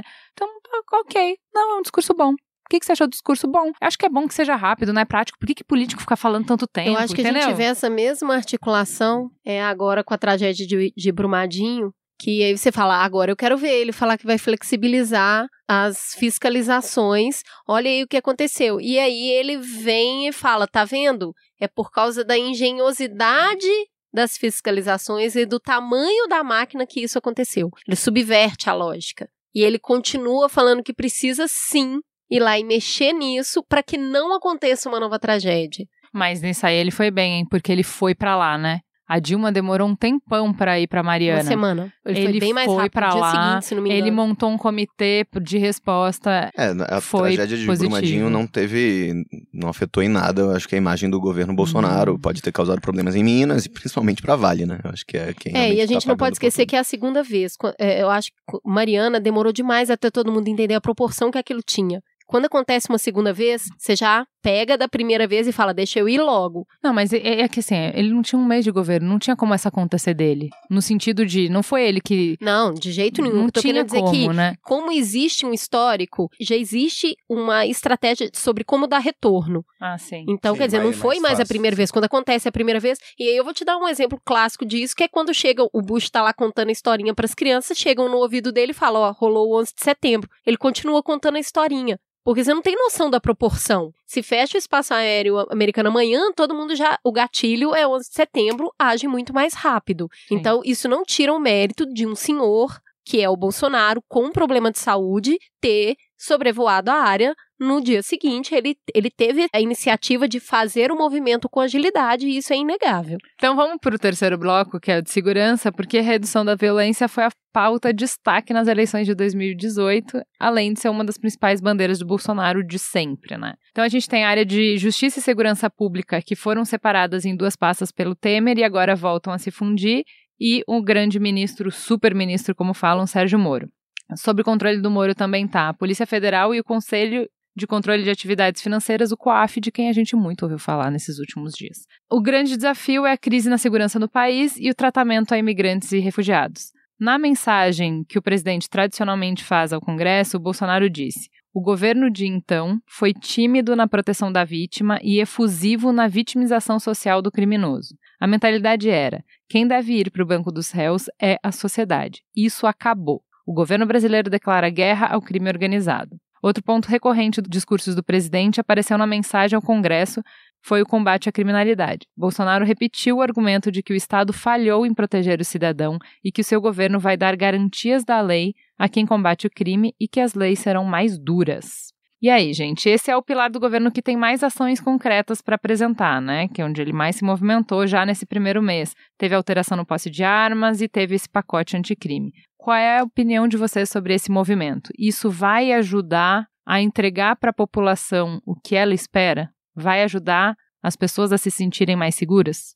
Vamos lá, com relação ao que, o, ao que o Bolsonaro diz. Ele diz uma verdade. O Estado brasileiro falhou em proteger a população. Isso é verdade. Só que esse discurso tem uma explicação disso que é falsa. Que é pensar o seguinte: o Estado brasileiro falhou em proteger a população porque ele se preocupa demais com direitos humanos e, portanto, não está tomando as medidas de segurança. Isso, no meu entender, não é verdade acerca do Brasil. O problema não é que o Estado brasileiro está protegendo demais direitos humanos na segurança pública e por isso o crime corre solto. O crime corre solto porque há uma falência geral, ca- carência de recursos, presídios superlotados e que não param de se lotar. São erros tanto de, digamos, por um lado, falta de recursos, talvez falta de inteligência, falta de equipamento, por um lado, por outro, um tipo de política que não é a política de defesa demasiada dos direitos humanos. Pelo contrário, é uma política de criminalização de um monte de condutas que cria um problema prisional sério e que fortalece o crime organizado, porque é das prisões superlotadas que surgem as facções que estão dominando o Brasil agora, em São Paulo e em outros lugares também, que estão promovendo essa guerra que está causando tantas mortes assim. Então eu não vejo como, por exemplo, homicídios no Brasil, um dado que é sempre levantado, que é verdadeiro, menos de 10% dos homicídios do Brasil são solucionados. Isso é verdade, isso precisa ser endereçado, isso precisa ser alguma coisa precisa mudar aí. Não é possível você estar num país em que mais de 90% dos casos não são solucionados. Mais equipamento, mais inteligência, melhor investigação. Não sei bem quais são as medidas aí, mas ah, sei que tem algumas experiências de mais sucesso aqui no país que talvez possam servir de exemplo. Por outro lado, você tem uma situação carcerária no Brasil que prende centenas de milhares de pessoas por crimes como pequeno tráfico de drogas, por exemplo, e que cria também um. que é o outro lado da questão. Então, por um lado falam, prende-se pouco. Tá, é verdade, prende-se poucos homicidas, digamos. Assassinatos estão gerando poucas prisões. Eu acho que aumentar a pena nesse caso talvez nem funcione tanto, porque a chance de você ir para cadeia para aquele crime é muito baixa. Por outro lado, prende-se muito, de uma maneira totalmente fora de padrão, imitando talvez o modelo americano, mas sem os recursos, ou seja, num outro contexto social que não é o americano, prende-se muito. Então, acho que esse discurso simplista do Bolsonaro vai num caminho totalmente errado. Acho que o problema do Brasil não é reconhecer e proteger demais os direitos humanos. essa pauta de segurança de, de arma, acho que até algum ministro do governo, o Mourão, na verdade, até o próprio Mourão disse com todas as letras: olha, isso aqui é feito disso em segurança pública, absolutamente zero, talvez levemente negativo, né? Uma questão mais de direitos e de cumprir uma promessa de campanha, mas dar armas para a população, permitir que a população tenha armas com mais facilidade, não vai resolver assim esse problema de segurança pública de forma alguma. É, se o Estado brasileiro protegesse bandido e né, passasse a mão na cabeça de bandido, como o Bolsonaro gosta de falar, é, a gente não teria as prisões desse, desse jeito, né? Superlotadas, com nível de violência. O PCC não teria absurdo. nem sido criado, gente. Se a gente É. estivesse tratando bandido a pão de ló, não existiria PCC, porque o PCC se criou na base da violação de direitos humanos dentro de cadeia. E na falta do Estado, que aí é isso, é o... as penitenciárias passaram a ser autogeridas, é quase um coletivismo ali, né, na- nas penitenciárias. E... Co-living.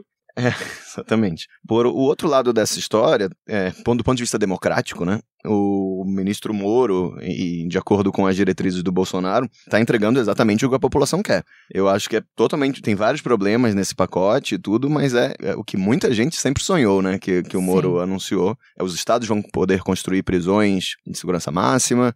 Ele propôs várias mudanças no Código de Processo Penal, né? Para reduzir o número de recursos, reduzir a progressão de pena, que é você sair do regime fechado para o semiaberto, para o aberto. No caso dos recursos, por exemplo, é, é bom sempre ressaltar, tem coisas boas né, no, no pacote. Eu acho que reduzir ali o nível de burocracia e complexidade do nosso sistema, porque é isso, não precisa aumentar a pena no Brasil, a gente precisa fazer as pessoas que cometeram crimes graves de verdade, de fato não é traficar pequenas quantidades de droga, não é isso que importa, cometeram crimes realmente graves, formação de quadrilha, enfim, corrupção, e elas poderem ter acesso a menos recursos. Aí, eu acho que é uma discussão que a gente pode ter, embora também tenha problemas, né? A gente eh, tem dois programas sobre prisão no Brasil. Voltem, escutem esses programas para entender a complexidade desse tema. É muito importante a gente ressaltar que diminuir recursos, quem entra com recurso é quem já teve acesso à defesa. Se você entrou com recurso, você teve que pagar o advogado de novo. Se for recurso de defensoria pública, aquela pessoa vai ficar no seu caso mais tempo. A gente está falando de mudanças que impactam uma parcela da população que precisa de defesa judicial pequena, tá? Que ela já tem essa defesa. Quando a gente fala de encarceramento, a gente está falando muito de pessoas que não tiveram nem seu julgamento realizado. Elas estão ali aguardando o julgamento. Vou falar em, em grandes palavras, mas a gente continua prendendo o ladrão de galinha e não resolvendo o problema. A nossa falta de segurança, a nossa sensação de vulnerabilidade na vida está diretamente associada a crimes violentos. Esses crimes são latrocínio e são assassinatos. Esses crimes continuam não sendo investigados, porque a gente tem uma polícia civil, que é a polícia investigativa, sucateada. Então, é bastante preocupante que a população, e de novo, falta habilidade de conversa para deixar isso claro para a população. É muito fácil virar e falar assim: beleza, se é o que a população quer, toma aqui. A gente vai construir mais presídios, sim, porque a gente não consegue ter as conversas difíceis, que é resolver os problemas de base.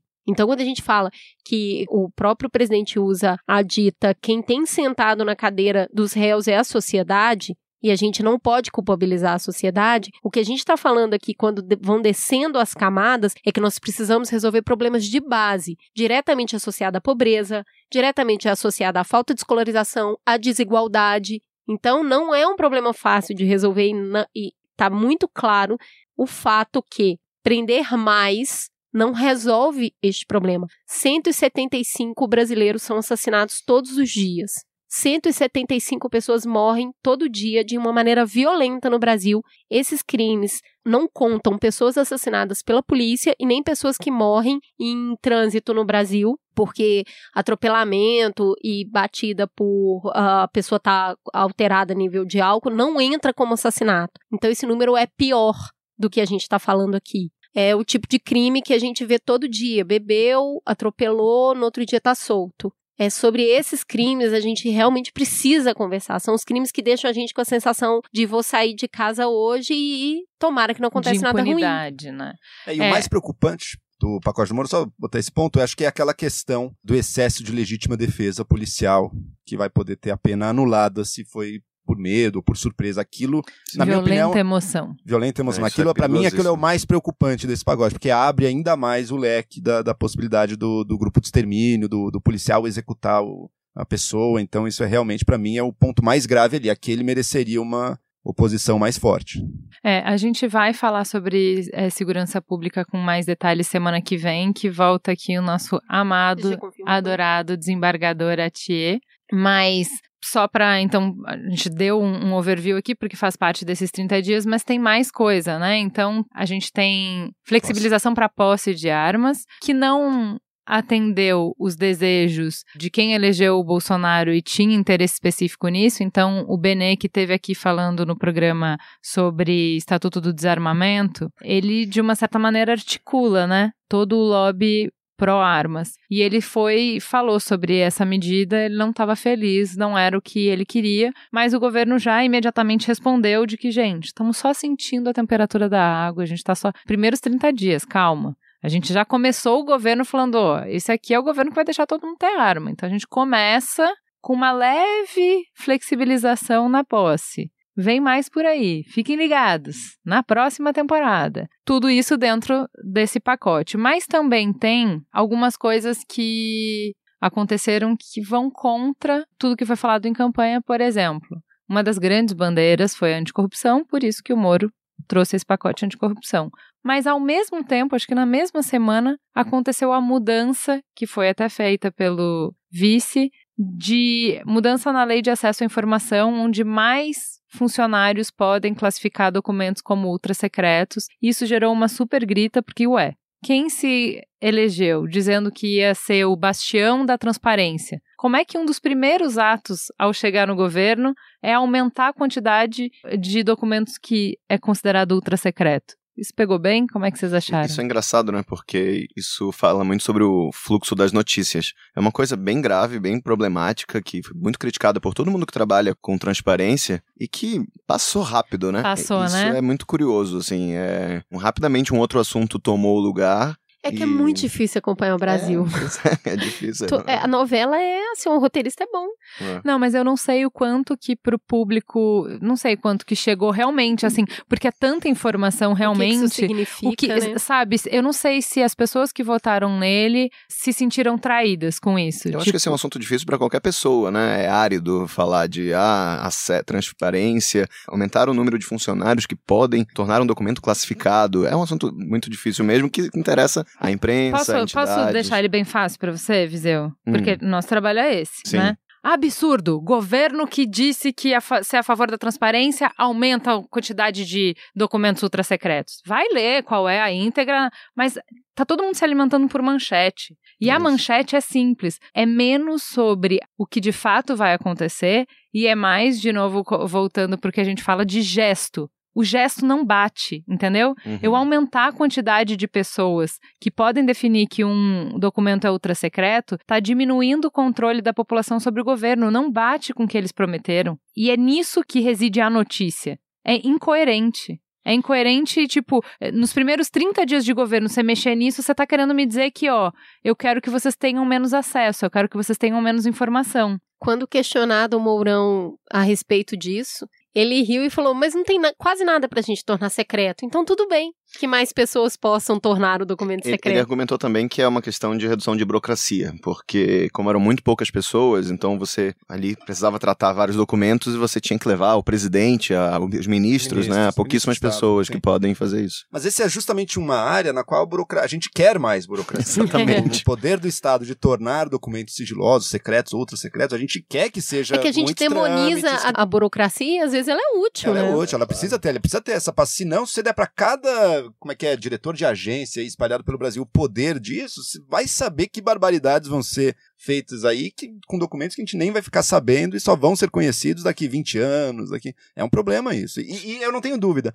entre quem apoia o Bolsonaro e fica sabendo disso, eh, eu acho que essas pessoas em geral não gostam. Mas também consideram algo menor e que não, não é o bastante para afetar ainda o, o apoio e o, Até e porque, em boa, em boa medida, e não só no, no- na ala bolsonarista do país, é, o sentimento é de culto, né? E pra pra muitas pessoas, não estou dizendo para todas, claro, né? Mas existe um núcleo duro ali que, olha, precisa de muito para fazer Precisa. mudar de ideia, assim Não. como no PT também tem isso. Exatamente, É é, que isso que eu ia ia falar. falar. Não é com essas pessoas que a gente vai conversa, dialogar nunca, porque aí é culto, é outra conversa, não é, não é conversa que vai resolver. Outra coisa que foi complicada para o Moro, né? Principalmente de onde ele construiu a história dele, por que, que ele está no governo, né? Porque ele chegou na posição de ser convidado para ser ministro, são as denúncias de corrupção que rondam o governo. A gente chegou a escutar aqui pegar no pé, né? E eu acho que hum, a gente tem que considerar isso como uma possibilidade, assim, será que porque os caras vieram como os bastiões, os últimos bastiões da moral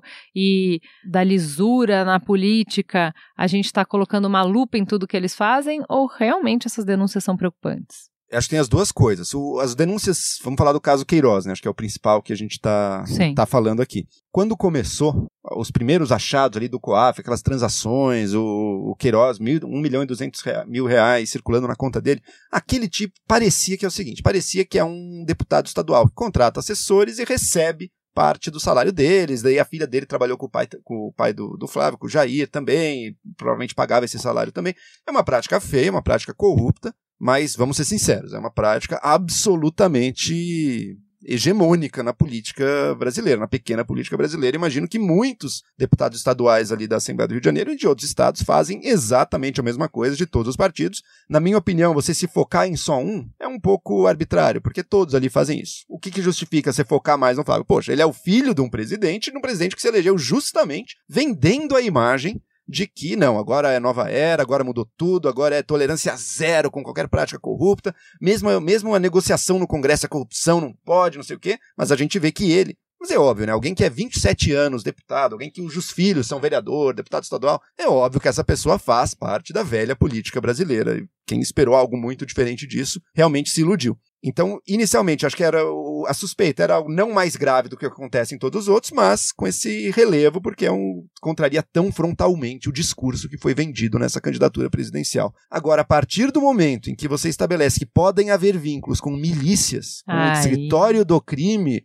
com gente que assassina pessoas, sendo que o Bolsonaro e os filhos dele já em público elogiaram o trabalho de milícias, de esquadrões da morte. O Bolsonaro, em discurso na, na Câmara dos Deputados, falando sobre a Bahia, dizia: olha, se tem grupo de extermínio na Bahia, fazem um bom trabalho. Venham, enquanto não tiver pena de morte, é um trabalho necessário. Venham para o Rio. Sim, isso é discurso público, isso não é uma conversa gravada. Isso é, isso é o que ele vendia como imagem pública. Então, se além disso você começa a vir disso, de que talvez existam vínculos materiais com milícia, daí eu acho que muda o patamar de seriedade do E esse valor daí, daí começa torna... a crescer também. O que era um milhão, uma funcionária de 10 mil, agora já se fala em 7 milhões, porque o rastreamento do dinheiro levou a novos depósitos. Quando a gente vê cheque sendo depositado da primeira-dama, aí a filha do Queiroz, e, e assim, e Queiroz morando num lugar humilde, levando a vida humilde dele. Uma pessoa que tem 7 milhões na conta não vive assim. E aí vem o Flávio pedir fora o privilegiado, que é uma coisa que o próprio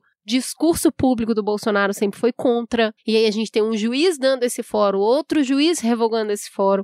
A gente começa a sentir um cheiro da velha política, é isso?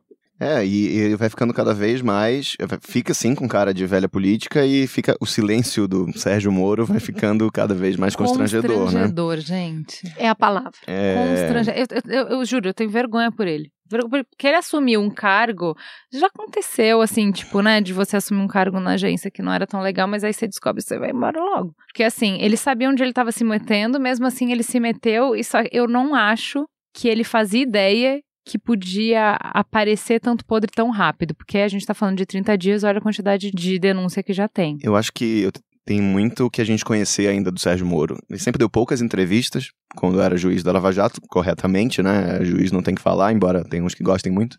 E ele, mesmo agora como ministro, né, não só sobre casos de suspeitas de corrupção dentro do governo, mas ele fala pouco, né? Ele, é, eu vejo muito uma discussão, até na redação do jornal, quanto Moro abraça esse discurso do Bolsonaro, né? É uma curiosidade que todo mundo tem, né? E a gente ainda não sabe muito. Eu acho que ele, ele tá aí apoiando esses projetos, e o que mostra uma certa proximidade. Aí eu acho que também tem um lado pragmático. Se a gente analisar ali, se a gente quiser ser ferro e fogo, ele precisava estar tá falando como como juiz da Lava Jato de tudo o tempo inteiro. Ao mesmo tempo, ele largou o emprego de juiz e ele tá apostando, ele fez uma aposta arriscada de carreira, né? Que é ir para esse governo hum, de neófitos, neófitos em governar, não em fazer política. Com um projeto, né, de limpar o Brasil da corrupção e acabar com o crime organizado, bater de frente. Se ele, no final do processo, acabar com as facções criminosas ou reduzi-las bastante, ele vai ter um grande sucesso. Então ele tá ali engolindo uns sapos né? É, é, bem constrangedor, sem dúvida. Mas ele tá engolindo uns sapos em nome de um projeto, porque é se ele sair agora também, depois de um mês, é, vira um pouco uma piada, né? Largou o emprego de juiz para ir para um joga governo. a imagem dele, a, o nome dele no lixo, né? Se ele sair um mesinho assim. é- Mas Não, ele tá. ainda joga o presidente E junto, o presidente vai junto. É. Mas ele tá se comprometendo, né? A cada uma dessas denúncias que ele não fala nada, ele tá se Mas o que você comprometendo. esperaria que ele falasse, assim? Porque de agir, ele não, não tá diretamente na alçada dele. O que ele podia falar? Uma pergunta sincera, assim.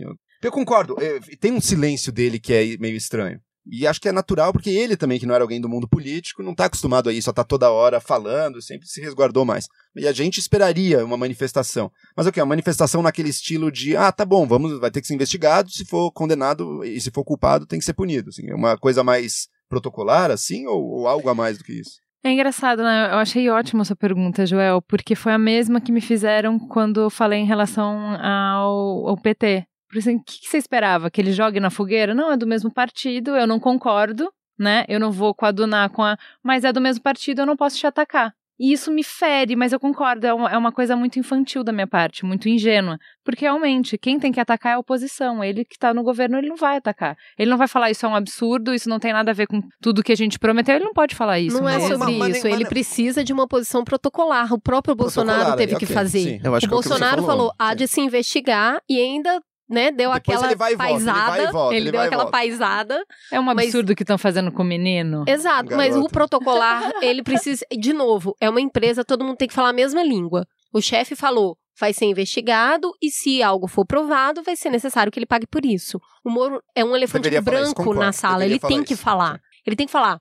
Ele vai repetir o mesmo discurso, mas é um posicionamento. A não fala é pior. Tem que Tem falar. razão. As instituições competentes estão investigando e se algo for feito, o juiz há de se manifestar, como eu já fiz quando era juiz. Então, ele tem, ele precisa desse traquejo. O silêncio dele é muito ruim politicamente. Mostra essa inabilidade mesmo. Sim. E se expor não deve ser realmente fácil. Eu acredito, pensando como pessoa física, essa exposição não é realmente fácil. Seria a melhor jogada. Ele falar algo protocolar, deixar passar daqui a três anos, vai.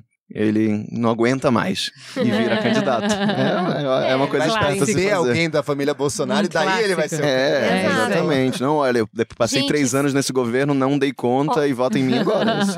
gente, a gente precisa finalizar, a gente não pode passar sem falar de quem mais fala no governo, não é?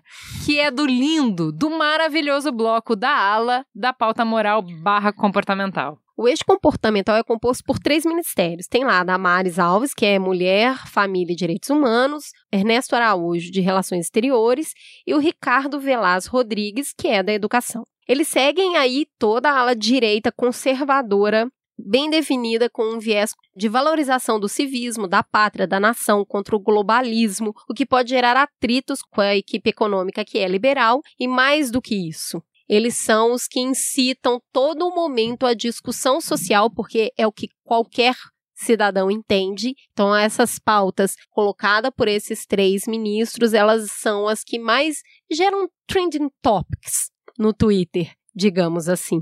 Em sua mensagem ao Congresso, o Bolsonaro disse: o Brasil resistiu a décadas de uma operação cultural e política destinada a destruir a essência mais singela e solidária do nosso povo, representada nos valores da civilização judaico-cristã. Esse processo começou com a dominação cultural nos espaços de formação e informação, passou pela ocupação do poder nas estruturas públicas e instituições e, por fim, chegou ao próprio governo. O Estado foi assaltado. Aqui, então, a gente teve as maiores polêmicas. Na opinião de vocês, os gestos eh, que foram feitos, eles são coerentes com esse discurso de campanha? As pessoas que elegeram Bolsonaro, elas estão se sentindo representadas? É isso mesmo, vamos em frente? Eu acho que esse, esse trio que você citou é o lado pop do governo, né? É o lado que não apenas repercute muito, mas é que as pessoas mais. é, boa parte do eleitorado conservador aí que se posicionou a favor do Bolsonaro na eleição, é o que eles esperavam. Eles estão cansados de ver beijo gay na novela. E eu conversei com algumas pessoas que defenderam que não, você não, não vocês não entenderam a metáfora do, do menino veste azul, a menina veste rosa, porque na verdade não é que tem, não é a pé da letra isso. Isso aí é na verdade estamos lutando contra a ideologia de gênero. Então é. Acho que isso aí é, tá, é totalmente coerente. O problema é que a gente entendeu a metáfora, né? Uma metáfora que significa uma política consciente de ser contra a tolerância, de, é, ser, de fazer coisas muito ruins. Talvez aí, a gente é tenha que conversar sobre o que é ideologia, né? Porque um governo que se diz contra as ideologias, Essa é trazendo é novas parte. ideologias, então Totalmente. talvez Essa a gente. é a ala mais ideológica do governo. Aí o, são três casos um pouco diferentes aí. Eu acho que no o Ernesto Araújo, a principal oposição dele hoje em dia, tem um pouco a do Guedes, mas tem também a ala militar. A ala militar não compra de forma alguma essa visão nacionalista, ultra pró-governo Trump, que o Ernesto Araújo está tentando dar para o governo. Então você vê os militares, o Mourão, o general Heleno, eles são contra essa mudança unilateral de embaixada em Israel, assim, só para agradar Israel e os Estados Unidos, não, vamos mudar a embaixada. O Mourão e o Heleno chegam, não, peraí, a gente tem relações importantes com o mundo árabe. China não é... Comerciais, né, gente? é grana. E não só, e não só, também a gente não quer estar tá na rota do terrorismo fundamentalista. Não, não queremos, obrigado. A gente tem toda uma relação política com vários países aí, também com a China, tanto do ponto de vista econômico quanto outros. A China é uma potência em ascensão aí. Sim. A gente não quer escolher um lado e participar de uma guerra. O Brasil sempre primou pela sua independência no plano internacional, sempre primou por apostar na diplomacia, na paz, no diálogo. Esse, é, a diplomacia brasileira é reconhecida, inclusive, internacionalmente por isso. Então, o atual chanceler vai na contramão total disso, como, felizmente, com a posição do que, na minha visão, é a ala mais responsável do governo, que são os militares. Então, acho que aí reside uma posição grande. Me preocupa mais os outros dois, até que o, esse ministro da Educação, que me parece assim totalmente alheio aos reais Sim. problemas do, da educação brasileira, falando de conspirações e, e, achando que é o marxismo cultural, que é a ideologia de gênero, o globalismo. Para ele, o problema é que os professores estão ensinando muita ideologia em sala de aula. Isso, na minha visão, não toca, assim, não, não tem nada a ver com que são os reais carências e desafios da educação brasileira agora. Então, acho muito preocupante uma pasta tão importante estar tá nas mãos de alguém tão alheio aos reais discussões. Né? É, dos três, é, sem dúvida, é o mais problemático, porque o MEC é, tá na vida de todo mundo, né? De alguma forma, é, são milhões de, de, de, brasileiros afetados que têm muitas demandas. E, e, o, e o cara só fala de marxismo cultural. Como ele. A Damares é. Tem, claro, tem a FUNAI, tá, tá na alçada dela, né? E... Nesse governo, assim, acho que é todos é. os lados juntos. Talvez o exército seja também uma força que tem uma interlocução melhor um pouco. Com certeza, que eles estão lá, né? É, gente, olha só, a gente já citou militar exército assim, quatro vezes positivamente. Olha que ponto chegamos, né? Onde a gente precisa ancorar qualquer tipo de cultura e talvez um pouco mais de articulação. A preocupação é grande porque essas pautas que eles trazem, como eu volto a dizer, elas são de fácil entendimento para a população, muito mais do que economia, relações exteriores e outras pautas que você vai precisar conversar mais então, assim, joga para a população essa deixa e vão discutir menino veste azul e menina veste rosa, enquanto a gente realmente vai tratar dos problemas de base aqui. Vamos colocar um ministro que fala que vai começar a olhar as provas do Enem Sabe? O Bolsonaro quer avaliar as provas. O, o, Bolsonaro não passaria no Enem. Ele quer ser o, quem avalia o Enem. Foi o Joel que disse. Tá registrado. Eu acho que ele disse que ele teria uma nota melhor que o Lula e a Dilma. Ele já falou Então, mas é, eu justamente já tive muitas brigas com o Merigo por causa disso. Eu não gosto das críticas que se fazem ao Bolsonaro baseada no iletramento dele, na falta de refinamento cultural e acadêmico, porque isso me reflete muito ao preconceito que eu tinha com o Lula lá atrás. Como é que eu vou ter um presidente que não sabe nem me falar representando o Brasil? Que vergonha desse presidente e tal. E eu fiz uma caminhada muito grande de lá para cá de entender o quanto disso tem de preconceito, de quanto isso não tem a ver com que é um bom político ou não é um bom político, enfim. Então, eu acho que não faltam motivos para se criticar o Bolsonaro. Esse tipo de, de crítica sempre me dá um retrogosto, sabe? Claro, falo, tá, mas o problema, a questão não é que ele tenha pouco ou muita formação ou que escreva bem, ou fale bem. O problema é ele se colocar numa posição de alguém que quer julgar o sistema de ensino, que quer interferir no, no, na educação brasileira e que acha que tem as respostas para a educação brasileira, quando evidentemente tem carências, ele próprio, sérias de educação. É impossível você aceitar isso e achar que é. Não, tudo bem, mas aí eu acho que nos dá a oportunidade de resgatar um ponto super importante que eu e a Cris a gente conversa bastante, que nos traz um pouco de paz, que é o fato de que um governo é mais do que o presidente, sabe? A gente participou de um trabalho junto com a Alana que reuniu uma série de pessoas ligadas à educação, terceiro setor, de vários setores de educação e tal. E aí você vê o quanto as pessoas que trabalham tecnicamente com educação transcendem até partidos, sabe? Ah, já trabalharam na pasta de um, na pasta de outro e tal. E eu acho que o livro da Miriam Leitão, O Saga Brasileira, ele conta muito bem isso na parte econômica de como são os ministros que saem como grandes heróis, mas como tem um esquadrão de gente muito competente que está lá um tempão, que fica com um projetinho na pasta, leva para um ministro, não, não, vai embora. Aí ele guarda o projeto, vem outro ministro, mostra para o ministro. Até conseguir emplacar. Então, gente preparada, bem intencionada, que está lá. E o MEC tá cheio disso. Sim, sim, então, não é assim, nem para o bem e nem para o mal, um presidente consegue mudar abruptamente toda a estrutura, porque a gente está falando de um transatlântico gigantesco. Ele vai mexer em muitas coisas, mas não se muda dessa magnitude com essa rapidez, entendeu? Então, mesmo que ele fale que ele vai querer olhar as provas, tem muita gente envolvida nas provas, entendeu? Quem é, define base curricular brasileira não é um ideólogo, tem muita gente envolvida, entendeu? E a máquina é um pouco mais resistente a mudanças arbitrárias do que a gente imagina. É o que os americanos chamam de deep state, né? É, que acaba sabotando e eventualmente para o bem, para um governo. É uma, um governo é um transatlântico com milhares, milhões de, de, funcionários em todos os níveis, né? Federal, estadual e municipal, e todos esses envolvem a vida da, da população. É engraçado você falar que você teve essa experiência, eu já me peguei várias vezes pensando como deve estar a vida de vários excelentes técnicos que tem em Brasília no, no governo federal, de ver umas pessoas com umas ideias estapafúrdias que eles sabem que não funciona. São pessoas que estão ali desde o Fernando Henrique, passaram Isso. pelo Lula, Dilma, Temer e Isso, fizeram o isso aí. trabalho dele. Exato, eles sabem como funciona melhor do que é, essa pessoa que está chegando, entendeu? Eu já atendi o governo em três diferentes governos. E o governo ele é composto pela camada política, por uma camada que na- no sistema privado a gente chama de midware, é o meio, é o gerentão, e logo abaixo por uma camada técnica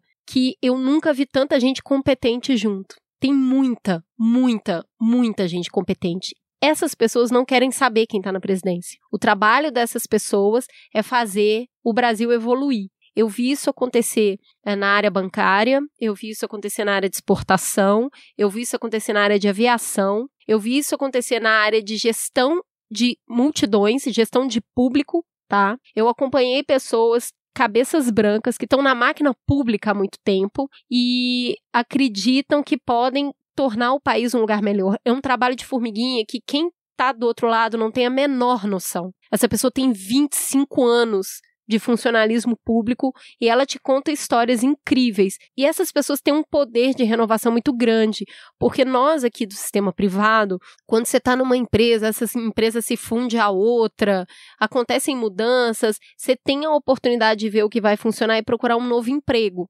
Qualquer um pode fazer isso. Do sistema público também. A pessoa pode deixar o sistema público. Só que essas pessoas, elas desejam construir um legado. Gente, eu tô falando assim de muita gente que eu conheci. É muita. E não foi só na esfera federal, estadual também. Quando o Bolsonaro foi eleito e eu vi uma série de pessoas muito desanimadas, porque não se via nas propostas dele, tudo que eu tinha certeza é o Brasil não vai acabar. Porque o Brasil é composto por muita gente. E tem muita gente trabalhando.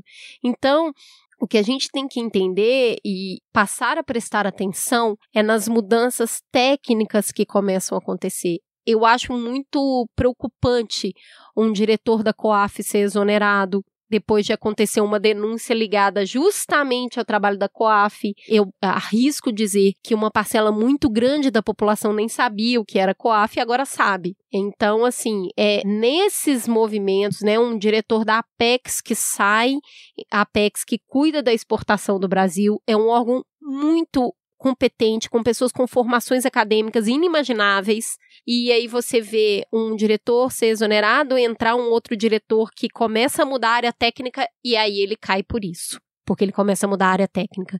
Então, dá um trabalhão, porque não são os nomes que saem nas manchetes todo dia, não é a Damares. Mas aí, quando o ministro fala que vai mexer no MEC, vem a diretora do Enem e fala: nem a gente lê essa prova. Não é assim que funciona. Maravilhosa. Não vai ler, não vai ler. Não é assim que funciona. Vou Tem te contar o processo. processo. Então a gente precisa conhecer e fortalecer o trabalho dessas pessoas. Tem trabalho sério feito em qualquer governo, gente. Qualquer governo. Então vamos para considerações finais.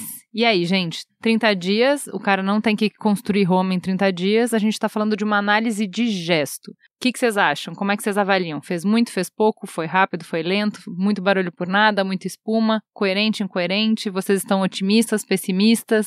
E aí? Eu acho que tá totalmente dentro do normal, como eu falei já. Eu acho que é, é totalmente caótico mesmo esse começo.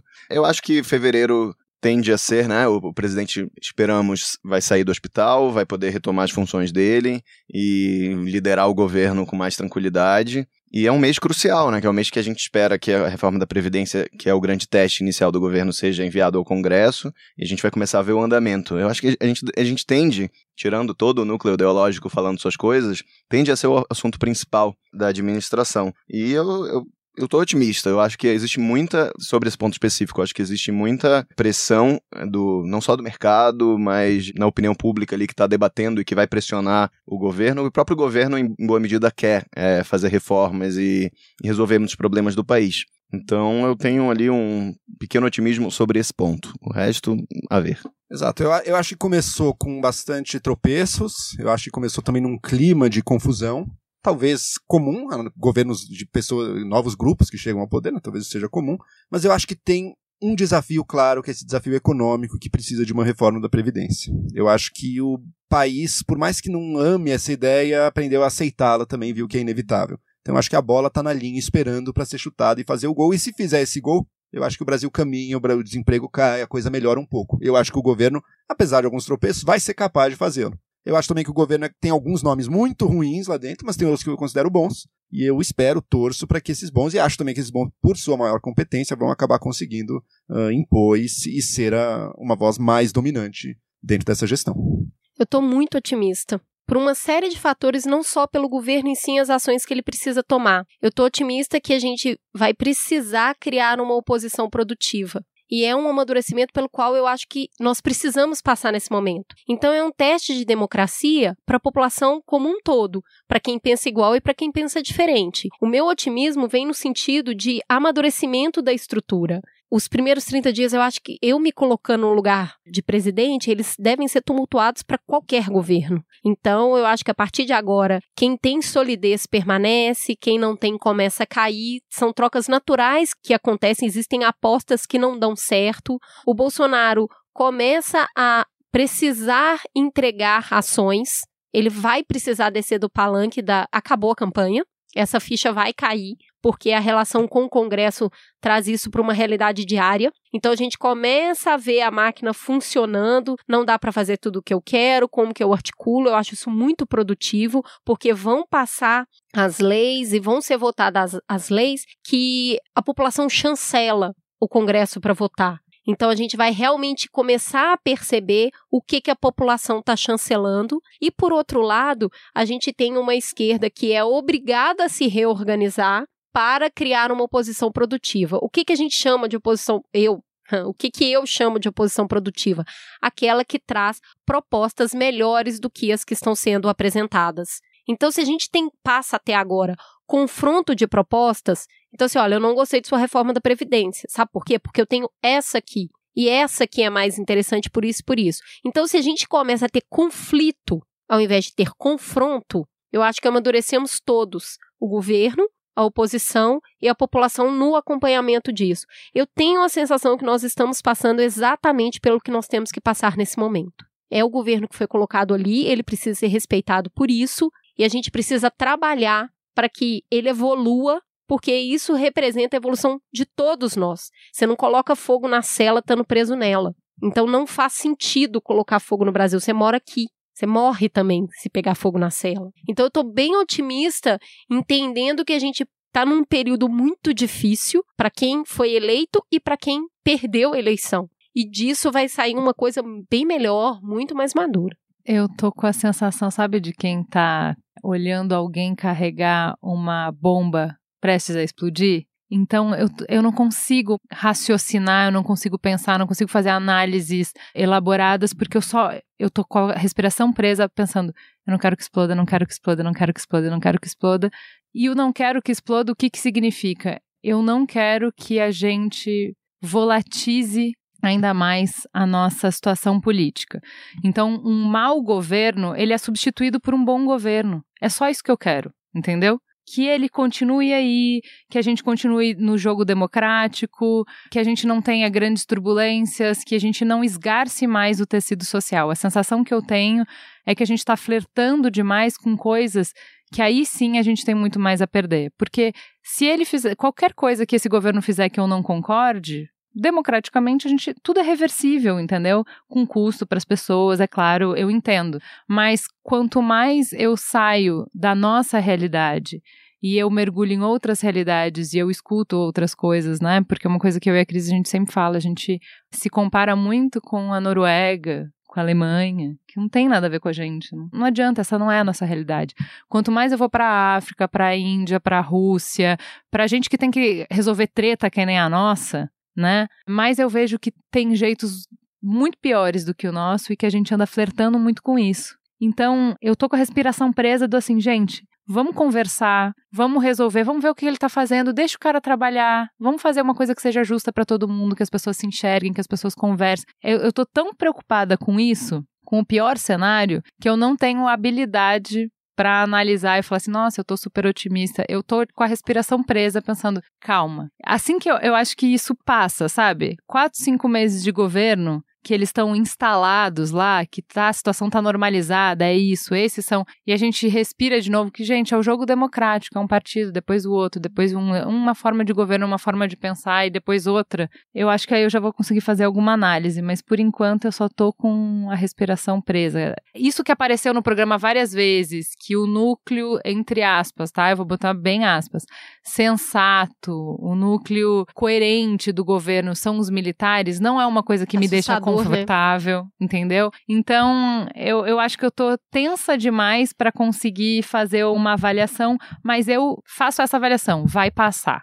Isso é só porque é tudo muito novo para mim. Inclusive, é engraçado você falar isso, eu vou fazer só um off aqui, né, de mãe de bebê, que é a minha vibe, né? Minha vibe hoje é vai passar. O meu filho tá crescendo e aí estão nascendo dentes nele e é muito difícil. Ele sente dor, ele sente incômodo. Eu tô acompanhando aquilo, eu fico sem respirar, mas vai passar. E eu acho que a gente tá passando uma dor de crescimento muito grande agora. É uma prova de fogo para a democracia. A gente tem que acreditar que a gente é capaz disso. A gente tá passando por uma dor de crescimento. Farol aceso. Então vamos pro farol aceso, que é isso que importa. E aí, Viseu, o que que você vai indicar? Além do podcast que eu estreiei, né? Que eu já falei, mas vai que alguém vai, pulou pro final aqui das conversas, sei lá, mais uma chance de eu falar dele. O Café da Manhã tá disponível no Spotify. Mas é, chega, né? Chancela Mamilos de podcast bom. e, e eu, mas uma outra coisa que eu tô, eu tô comprei semana passada um, um livro que eu comecei a ler e é, acho que tem tudo a ver com a nossa conversa. É, se chama Democracia em Risco. São vários artigos de vários especialistas sobre esse momento, sobre pós-Bolsonaro. E foi um, é um livro da Companhia das Letras, foi fechado bem a quente. E eu tô começando a ler, li, é, terminei recente, o- é, terminei o primeiro capítulo, o primeiro artigo do Sérgio Abranches, que é o pai aí do presidencialismo de coalizão, né, da expressão. E é bem interessante, além dele analisar toda uma questão partidária, do, funciona, de, da toda a mudança partidária que teve no país, ele fala muito sobre a polarização irracional do país e de estudos que vêm até dos Estados Unidos com essas ideias. Esse é o primeiro que eu li, mas não é só sobre isso. Fala de várias áreas, fala de questões de gênero, educação, economia. É um livro que eu tô gostando bastante. Muito bem, já anotei aqui pra pegar desses autores os convidados do Mamilos, dos próximos Mamilos. Não, Boa, não é? claro. Boa, É porque eu vi que tem muita gente É. na Folha né, que escreve na Folha. Eu fiquei, nossa, será que o João escreveu nesse livro também? Porque eu tinha que ter falado. E aí, João? Bom, eu vou seguir a deixa do Viseu e fazer um pequeno alto jabá também. Faça o pequeno. o meu jabá. canal de YouTube, Joel Pinheiro da Fonseca, onde eu tô sempre discutindo temas aí da atualidade. Ah, legal, não sabia disso. Eu já vi. Estamos sempre ali, estamos sempre ali. Que legal. Mas queria trazer um livro também, um livro que se chama O Pior Emprego do Mundo, do Thomas Trauman, que foi ministro da Dilma, se não me engano, né? Que é sobre os ministros da Fazenda. Esse é o pior emprego do mundo. Os ministros da economia de vários governos. Tem um spoiler, né? é, sobre Ah. o que ele pensa a respeito do cargo. O nome do livro. Exato, exato, exato. Então é desde a é da redemocratização, desde o Sarney até o Temer. E É legal, porque ele mescla um pouco do lado econômico, das discussões econômicas que está tendo em cada momento, também com o lado político, porque é uma função política também Sim. do ministro. Ele tem que estar negociando com o Congresso, com a população, Avisa o Guedes. como presidente. Pois é. Então é um livro que tem tudo a ver com o momento lá que a gente o momento que a gente vive agora. Espero que o Guedes esteja ciente disso e foi uma leitura que informa, assim, educa, acrescenta bastante. E você, Cris? Eu vou repetir uma dica da Ju. É super ruim isso, porque a gente acaba vendo uma coisa de uma da outra e vai repetir, mas tudo bem, porque vale muito a pena. E tem tudo a ver com o que a gente conversou aqui. A Netflix está com um catálogo extensivo de filmes fora do eixo americano. E aí eu vou recomendar isso de uma maneira geral. É muito legal ver o retrato de outras culturas. Mas especificamente eu vou pedir para você, ouvinte, programar o seu final de semana para assistir um filme de duas horas e meia, indiano. Parece filmado com um Android, nem é com iPhone. Ignora a produção. Você já viu muita coisa com efeitos especiais e 3D nos filmes americanos. Fundo Aqui- verde safado. Aqui você vai ver um filme que é o que deu pra fazer. é o que deu pra fazer foi isso. Mas vocês vão assistir, sabe por quê? Porque é impossível assistir esse roteiro feito em outra cultura. O nome do filme é Toilet. Se você tiver com a Netflix em inglês, se tiver em português, ela vai chamar Banheiro. É um filme indiano que retrata uma cultura de um lugarejo na Índia. Se você me perguntar qual é o gênero, Cris, eu vou falar, amigo, é tudo. O filme tem aventura, ação, romance, musical, política, feminismo, tudo que você puder imaginar num mesmo gênero. Por que, que ele só pode se passar ali? Você nunca vai ver uma versão americana desse filme, tá? É uma guerra que o Brasil enfrenta também, que é um inimigo invisível e dificílimo de combater chamado cultura. Então é sobre uma mulher e um homem que se conhecem e o cara é incrível. Pra mim, ele é a cara do professor Girafales. Cada cena o bigode dele tá de um jeito. Continuidade não é o forte do filme. Então já tô te avisando que da técnica ela vai te fazer rir muitas vezes. O que tem ali é um homem e uma mulher que começa num filmezinho de romance que você acha que é bobinho, e ele se conhecendo, ele tentando conquistar uma mulher letrada que faz faculdade, bem formada, com uma família com um bom senso crítico, ele sendo um rapaz, dono de uma loja de conserta bicicleta, ganhando a vida, ou pequeno empreendedor. Você vai se ver no Brasil várias vezes. Eles se casam, se apaixonam e se casam. Ele conquista essa mulher de um jeito muito bonitinho, muito singelo. E aí, só depois de casada, ela descobre que faz parte da cultura do lugar, faz parte do, do vilarejo onde ela foi morar, que as pessoas não têm banheiro em casa. E não só elas fazem as necessidades na rua, como os homens podem fazer assim que eles sentem vontade em qualquer lugar, eles abaixam e fazem xixi e cocô, mas as mulheres precisam acordar quatro e meia da manhã, caminhar três quilômetros para fora do vilarejo para fazer xixi e cocô numa mata. E ela fala, oi? Ela faz a cara que o Joel tá fazendo aqui. Oi? Como assim? Eu, eu não posso cagar em casa? Aí, não, não pode. Você tá louca? A gente vai ter banheiro em casa? Que nojo. E aí ela fala, não vou ficar aqui. Não vou, vou embora. E aí começa uma guerra cultural inimaginável. Uma mulher e um homem apaixonado lutando contra uma, uma série de fatores, a família envolvida, o pai dele. Vou dar uma, uma dica do quanto isso é, é importante ali naquele lugar. Tem um dia que. ela- é, e outra coisa, as mulheres só podem ir uma vez por dia. Então, a pergunta que ela faz é óbvia. E se a gente tiver vontade durante o dia? Segura. Então só pode ir lá na madrugada. E um dia ela fala: não vou me recuso. E aí ela vai fazer o almoço e aí o pai dele fala: Eu não vou comer essa comida, ela não foi no banheiro hoje. Então, cara, é mágico. Você vai acompanhando. E tem uma parte do governo que vocês precisam assistir. Eu quero muito que vocês assistam esse filme. Escreva pra gente falando sobre a complexidade da vida em sociedade, a dificuldade de mudança, a dificuldade de ser pioneiro, o feminismo, o amor, a família, tudo misturado. Banheiro, o nome do filme. Assistam. É incrível. Sensacional. Ju, e você? Eu tenho duas dicas. Primeira, gente, quem diria? Homem-Aranha no Aranha Verso. Fui arrastada pro cinema pra ir com os meus filhos. É demais, demais, demais, demais, demais. Uma trilha demais, uma história demais, ritmo demais. É sensacional. Vão assistir, eu tô ouvindo a trilha, é a única música que eu escuto desde que eu assisti o filme. Já sei todas as músicas de cor, é muito legal. É, meninas, vão ver o filme, é muito legal. E o doc RBG, que tá na Netflix, ele fala sobre a vida e a carreira excepcional da juíza do que seria pra gente aqui o STF, que é a Suprema Corte Americana, a Ruth Ginsburg mostra como ela conseguiu, ao longo da carreira inteira dela, construir um legado jurídico super importante para os direitos das mulheres.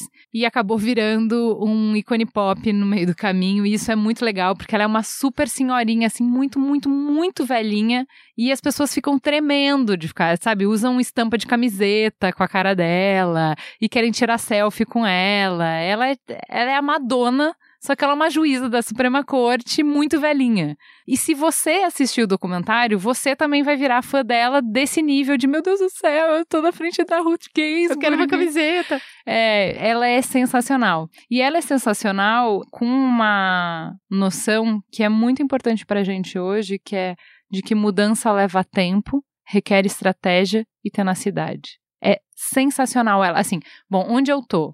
Onde eu quero chegar? Tá bom, quais são os passos que eu vou precisar para isso? E isso é o trabalho de uma vida. Entendeu? A gente fala, ai, gente, que ano é hoje que eu ainda tenho que falar disso. Na, no documentário tem uma pergunta específica.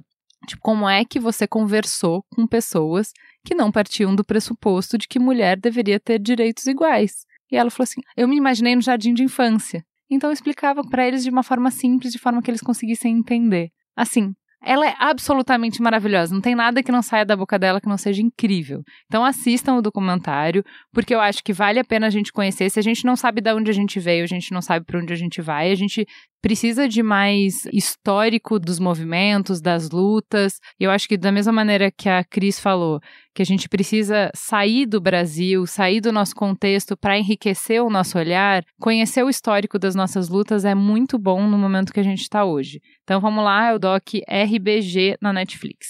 É isso, galera? É isso, vamos pro Fala que te escuto. Fala que te escuto.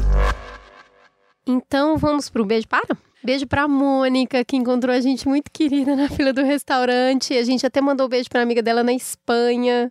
Beijo. Beijo pra Raquel, que nos encontrou no banheiro do Inova Bra.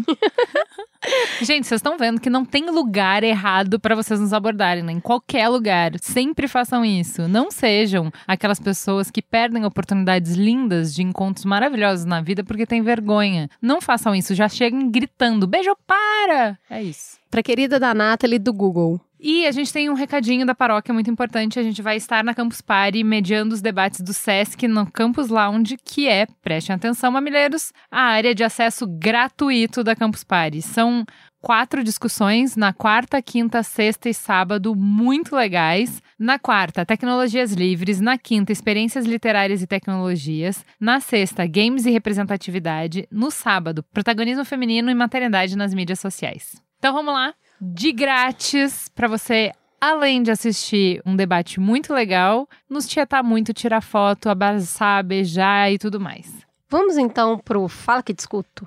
Começamos com o Rafael.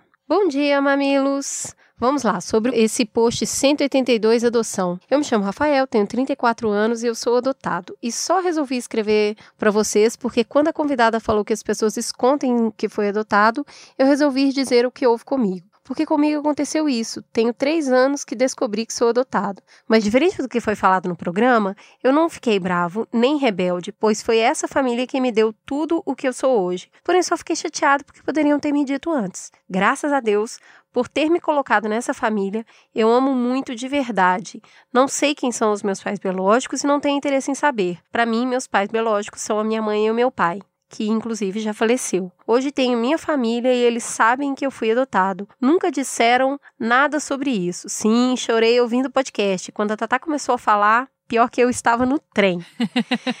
Sigo vocês um tempão e adoro esse jeito que vocês colocam as coisas em cima da mesa, especialmente abordando temas assim como adoção, guarda compartilhada, drogas, autismo, depressão, divórcio, entre tantos outros. Recorde de lágrimas, né, amores? Mas a tia avisou, então vamos pro Twitter que tá maravilhoso. A Rafinha escreveu assim: Ouvi um mamilo sobre adoção e não botei fé, queria me emocionar. Porém, parece que me enganei novamente, não é? E eu só retuitei dizendo: milagres acontecem mesmo com mulheres de pouca fé, não é? Tylon. Falar a Havana Connection. É, fala. A Havana Connection disse: socorro, gente, eu tô chorando fazendo um agachamento na academia, ouvindo os primeiros 10 minutos do episódio sobre a adoção do Mamilos.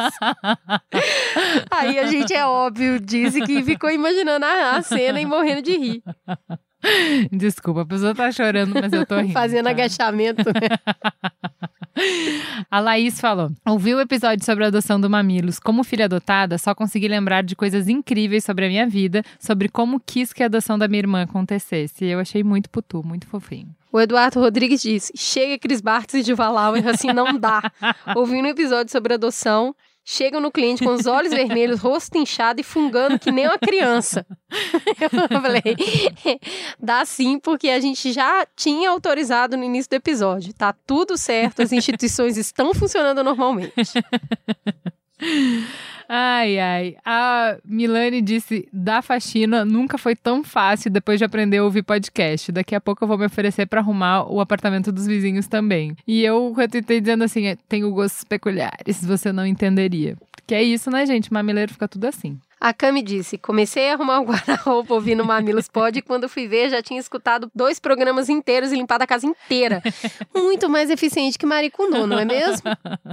Olha aí, gente, a Netflix tá perdendo as duas divas da arrumação. Essa que é a verdade. Agora eu vou ler o e-mail do Rafael falando sobre perdão. Tem muita gente ainda nos escrevendo sobre os programas do final do ano. Aí ele começa falando que ele teve uma discussão por conta de política com o avô dele. E ele ficou se sentindo meio babaquinha, assim, sabe? Como o típico adolescente da internet, o jovem que acha que sabe tudo e que os velhos conservadores e retrógrados não têm nada para ensinar. Ele não pediu desculpa diretamente, porque o avô tem essas barreiras do eu te amo, do me perdoe, você é importante para mim, enfim, é um homem do interior de outra época, mas ao longo do dia foi puxando outros assuntos, futebol, política, Game of Thrones, enfim, né? Vovô que ouve Game of Thrones, sensacional. E o dia foi fluindo bem, eles conversaram, deram risada, foi agradável. Uma semana depois, o avô faleceu aos 74 anos. Daí, ouvindo o programa com todos aqueles relatos, ele conta que não conseguiu deixar de lembrar daquele comentário idiota. Não por ter ficado uma ferida ou por algum peso na consciência, mas por imaginar quantas pessoas que estão brigadas com seus entes queridos por coisas pequenas. E aí ele conta: Meu avô também foi meu padrinho de batismo. Me ensinou a jogar buraco e escova de 15, a gostar de moda de viola e adorar filmes de faroeste. Foi com ele que vi meu primeiro título do Santos. Foi dele que eu vi e me apaixonei pelas histórias de Pelé e os Santos dos anos 60. Foi ele que me ensinou a ser organizado e a chegar cedo aos compromissos. E foi ele que me deu um teto para morar num dos momentos mais difíceis da minha vida. Hoje senti muita saudade dele e resolvi compartilhar isso com vocês, meninas. Sei que alguns traumas, algumas feridas são grandes demais para serem esquecidos. Sei que nem todos têm a sorte de ter um relacionamento legal com os familiares, mas a gente precisa pensar bem se vale a pena cortar relações com pessoas importantes por causa de discordância política ou de qualquer outro tipo. A gente nunca sabe quando não vamos mais ter essas pessoas por perto. É isso aí. E a Luísa vem cobrando uma promessa. Boa tarde, Gil e Cris. Sou ouvinte assíduo há alguns meses, desde que vocês lançaram o episódio Você Não é o Seu Trabalho, que a minha irmã me enviou. Desde então, eu venho maratonando o podcast manas, vocês são dois mulherões da porra. Vocês são uma fonte inestimável de sanidade, principalmente nesse momento do nosso país, em que está todo mundo surtando, apavorado e atacando qualquer um que discorde de suas opiniões. Vocês me ajudam a cada dia a me desconstruir e reconstruir como um ser humano melhor. Obrigada. Agora vamos ao real motivo desse e-mail de hoje. Como eu falei, estou maratonando. Eu passo uma quantidade surreal de tempo no trânsito. E hoje eu cheguei ao episódio 74, Rio em Calamidade, Massacre Indígena e Tite na Seleção, lá em junho de 2016. Nesse episódio, a Ju promete uma teta sobre as questões indígenas que até hoje não veio. Semana passada, vimos denúncias de que a nossa ministra de Direitos Humanos sequestrou uma criança indígena e a criou até a maioridade, crime nunca investigado pelos órgãos competentes e já prescrito. O meu cunhado trabalha na FUNAI e até conhece a Damares, e me diz que na tribo de onde a criança foi removida é costume que as meninas, quando atingirem a puberdade, tenham a obrigação de manter relações sexuais com os homens da tribo. O que resultou em uma discussão minha com o meu namorado, comigo falando que não é admissível sequestrar crianças e ele argumentando que é inadmissível deixar uma criança de 12 anos ser estuprada. E a gente acabou abandonando a discussão porque concordamos que as duas coisas são horríveis e não temos como concluir até onde se deve respeitar a autonomia de outras culturas e em que ponto deve haver interferência externa. Então, hoje, eu ouço a voz de vocês do passado me prometendo uma teta sobre o assunto e vi que finalmente eu tenho um motivo para encher mais ainda a caixa e-mail lotada de vocês com esse pedido. Meninas, bora cumprir essa teta prometida? Fala, Juliana. Fala, porque o meu olhar julgador. Eu tô com meu nome na boca do sapo. Olha só, a gente fez um planejamento de janeiro a junho, pelo menos, de quais são os temas principais, esses temas mais espinhosos que a gente quer é falar que independe de pauta quente, mesmo que não tenha uma notícia relevante como essa que ela citou da Damares, a gente quer promover.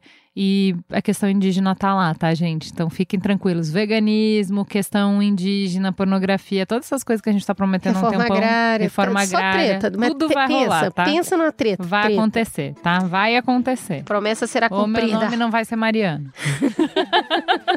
Ou meu nome não é Laura. Eu faço essa teta. Ou meu nome não é Laura. Deixa comigo, gente. Deixa comigo. Confia, confia. É isso? É isso, até semana que vem. Temos um pessoal. programa. Fica a gostosa sensação de mais uma reestreia. Beijo. Beijo.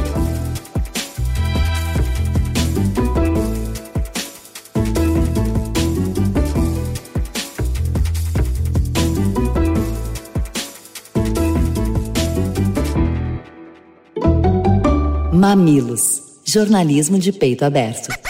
O Mamilos é feito por uma equipe maravilhosa. Na pauta, Jaqueline Costa e muitos pauteiros voluntários. Vídeo e fotos, Jéssica Modono. Publicação, Pedro Estraza. E a capa, o artista incrível, maravilhoso, lindo e cheiroso, Zé Cabral. Este podcast foi editado por Caio Corraine.